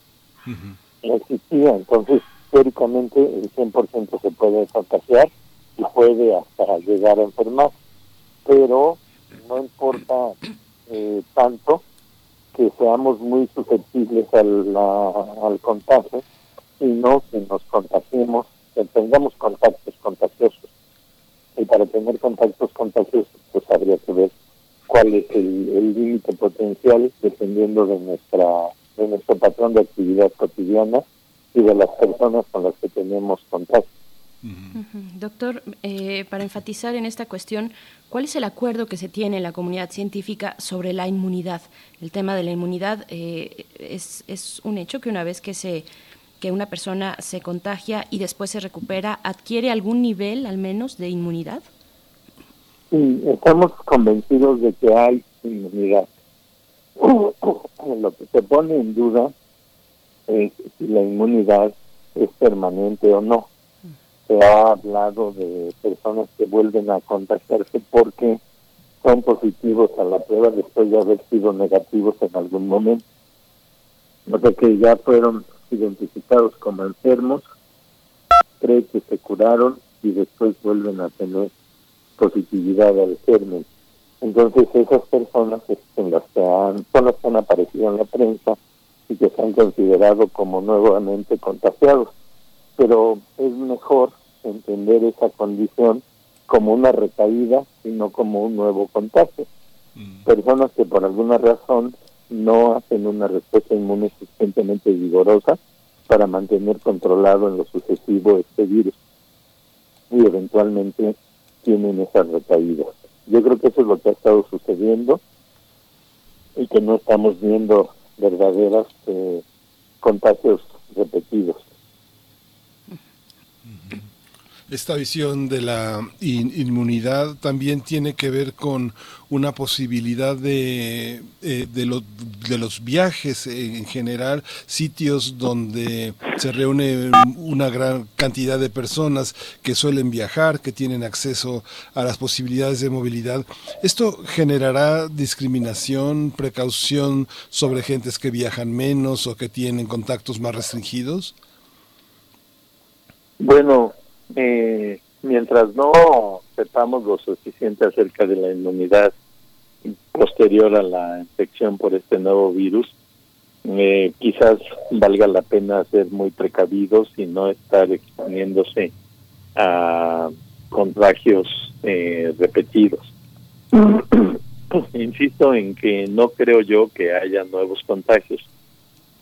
Yo creo que lo que tenemos son recaídas pero vamos a suponer el caso hipotético de una persona que ya se contagió, que ya tuvo la enfermedad, que ya se curó y está constantemente entrando en contacto con personas que, que están eh, liberando ese virus, que están contagiando a los demás, pues a lo mejor eh, esa sobreexposición está relacionada con la posibilidad de una recaída, es decir, que me estén ah, que yo me esté metiendo en un ambiente lleno de virus activos todo el tiempo, a pesar de que ya tengo inmunidad, pues probablemente tiene que ver con que yo tenga una nueva un nuevo episodio al parecer de la enfermedad cuando en realidad es una recaída no una reinfección.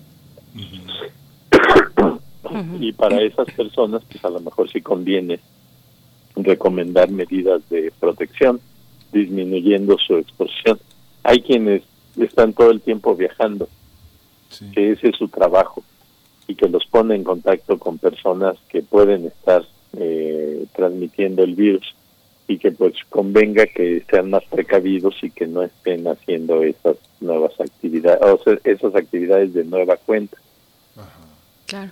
Y es que, doctor Malaquías, nos encontramos ante pues la inminencia de la llegada de la fase 3 eh, ¿cómo, ¿Cómo entender ese, e, ese momento? ¿Cómo entender que, bueno, será gradual, por supuesto, no es de un día para otro, de una hora a la siguiente, pero que vendrá y que está llegando ya eh, y que será un hecho en algunos días?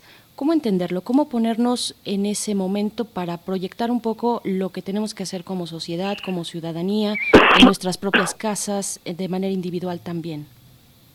Bueno, eh, la diferencia, como la anticiparon eh, hace ya semanas, entre fase 2 y fase 3 era que en la fase 2 vamos a tener cientos de casos y en la fase 3 vamos a tener miles de casos. Entonces, lo que no me quedó muy claro a mí, no sé ustedes si lo interpretaron de otra forma, fue que habría en total miles de casos. Y ya tenemos miles de casos. O sea que para mí, pues ya podemos estar hablando de, la fase 3 porque ya hay miles de casos. Ahora, si la definición hubiera sido que haya de un día para otro más de mil casos, para poder decir que estamos en fase 3, pues ya estamos muy cerca, en efecto. En cualquier momento podría suceder que de un día para el próximo haya más de mil casos. Pero la diferencia entre fase 2 y fase 3 es nada más que tan estrictas son las medidas de distanciamiento social, o sea, disminuir lo más posible todavía las interacciones. Hemos estado viendo datos en la televisión, en las presentaciones que se hacen en Palacio Nacional, que nos muestran que ha habido importantes descensos de la movilidad en algunas ciudades en México. Eh, creo yo que, bueno, pues esos datos u otros que se pudieran generar que nos estén diciendo si la gente se está moviendo o no, o qué proporción de la gente se está moviendo, pues tendrían que enfatizarse y buscarse medidas que restringan todavía más la circulación. Como ustedes recuerdan, en España incluso se prohibió y, este, se penalizó la salida a la calle sin algún motivo aceptable. Entonces se ha dicho que aquí no, que no vamos a tener toque de queda, que no se va a utilizar la fuerza pública para obligar a la gente a permanecer en sus casas, pero pues de alguna forma se va a tener que hacer que la gente permanezca en su casa para tratar de disminuir el impacto que tiene la fase de alta contagiosidad y alta dispersión de la epidemia en la sociedad. Fíjese, doctor, que ayer hubo una, un comunicado resultado de un encuentro del secretario de Salud del Estado de México con la, con la prensa. Y lo que está en la primera plana de los diarios que tienen circulación en el Estado de México es una una primera plana pues alarmante, ¿no? Dice que Salud prevé que se llegue a 80 mil infectados en el Estado de México, que de ellos 8.400 serán hospitalizadas y que 3.000 3.600 requerirán terapia intensiva.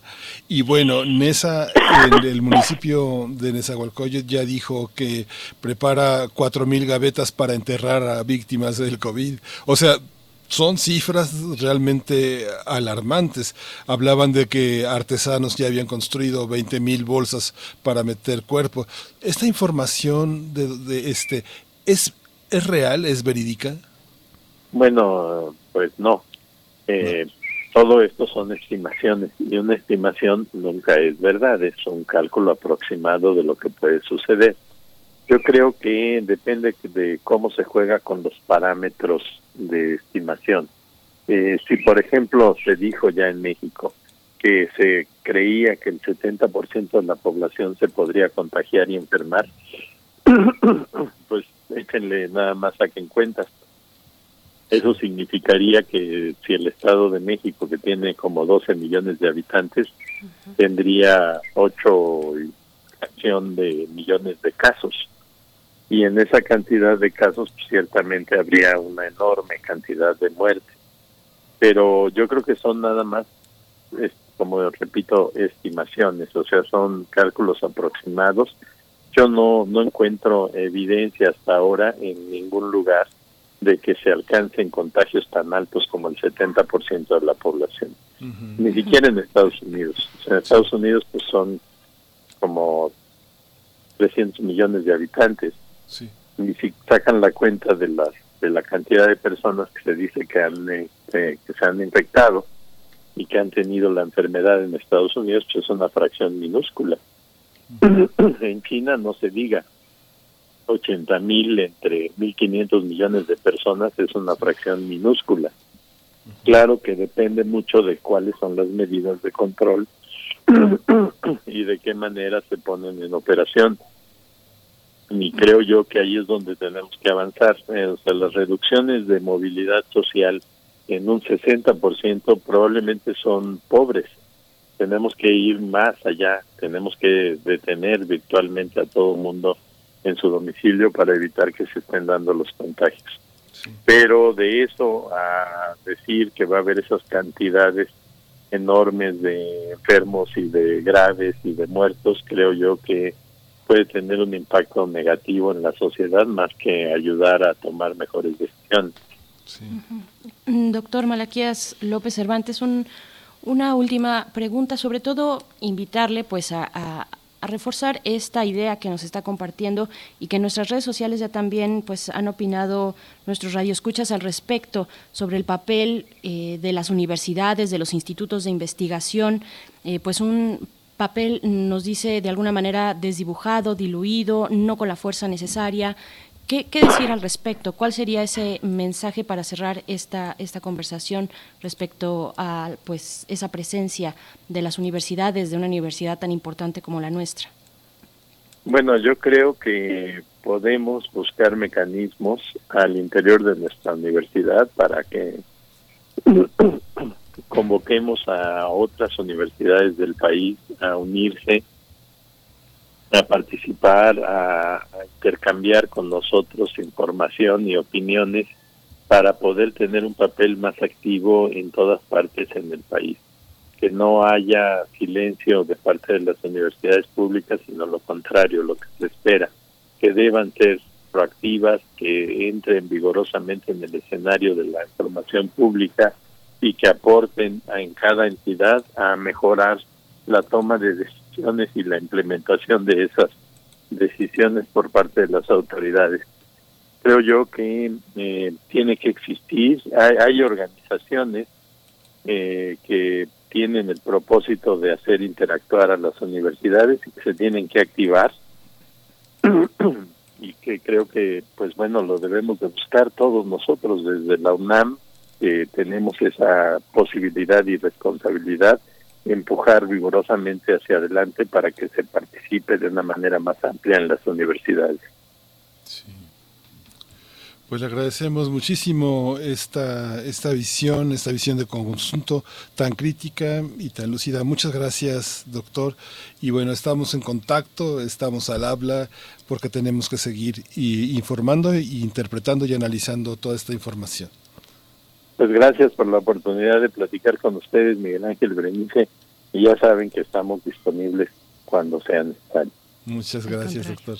Al contrario, doctor Malaquías López Cervantes, profesor del Departamento de Salud Pública de la Facultad de Medicina de la UNAM e integrante de la Comisión Universitaria para la Atención de la Emergencia del Coronavirus en la UNAM también.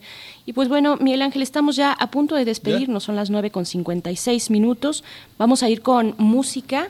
Con eso los vamos a dejar. Eh, hay que decir, bueno, que antes eh, hacer un agradecimiento amplio, de verdad, muy eh, amoroso y cariñoso a todo el equipo de primer movimiento que desde su casa o ya sea presencialmente también de manera reducida en cabina, pues hacen posible y han hecho posible toda esta semana que hemos estado de manera remota en la operación eh, durante toda la semana. Bueno, estuvo Socorro Montes y también compartiendo con Arturo González en los controles. Sí, en la conducción, Berenice Camacho y un servidor, Miguel Ángel Quemain.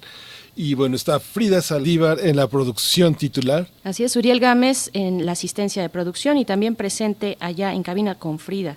Sí, Tamara Quiroz en las redes sociales. Antonio Quijano, nuestro jefe de noticias. Patricia Zavala Jiménez, asistente en noticias. Miriam Trejo, coordinadora de invitados. Rodrigo Mota en la asistencia a invitados. Mesli Montero, servicio social. Y Arlen Cortés en el servicio social pues les agradecemos muchísimo y nos vamos con música. Nos vamos a ir con música. Espero que no se nos haya pasado nadie, pero un abrazo a todos los que hacen posible esto y a ustedes también. Gracias por acompañarnos, por permitirnos acompañarles durante esa, de esta semana. Nos encontramos el próximo lunes de la misma manera, de manera remota a partir de las 7 de la mañana. Vamos a ir con esto para Miriam Cantú, que nos escucha desde España. Es de la banda León Benavente, una banda española. La canción que vamos a escuchar es Como la piedra que flota y con esto nos despedimos y les deseamos un buen fin de semana. Ya sé que sabemos que todos los días parecen domingo, pero pues hay que aprovechar un poco el descanso. Gracias, Miguel Ángel.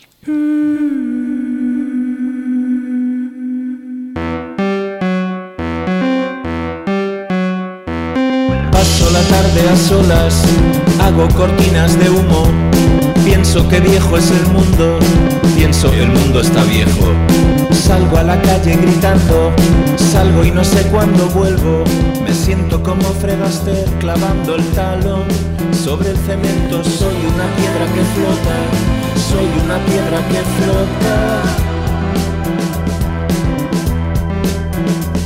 Soy como la piedra que flota, como el silencio entre notas.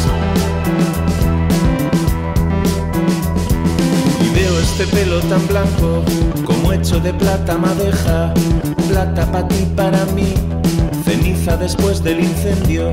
Cuando me acerco a ti, me acerco a un universo hecho con flores de cactus sobre la arena en la playa de Barra. Vamos a volvernos locos, vamos a volvernos locos. Como la piedra que flota como la piedra que flota. Estás conmigo en esto, que esto no sé hacerlo solo. Salir a salvo de todo este lío es cuestión de suerte, de dar un golpe fuerte, de disipar la niebla, de aprovechar las horas que nos queden hasta la muerte, abriendo las ventanas abajo las puertas. En la noche oscura recordaré cuando bailábamos con todas nuestras fuerzas.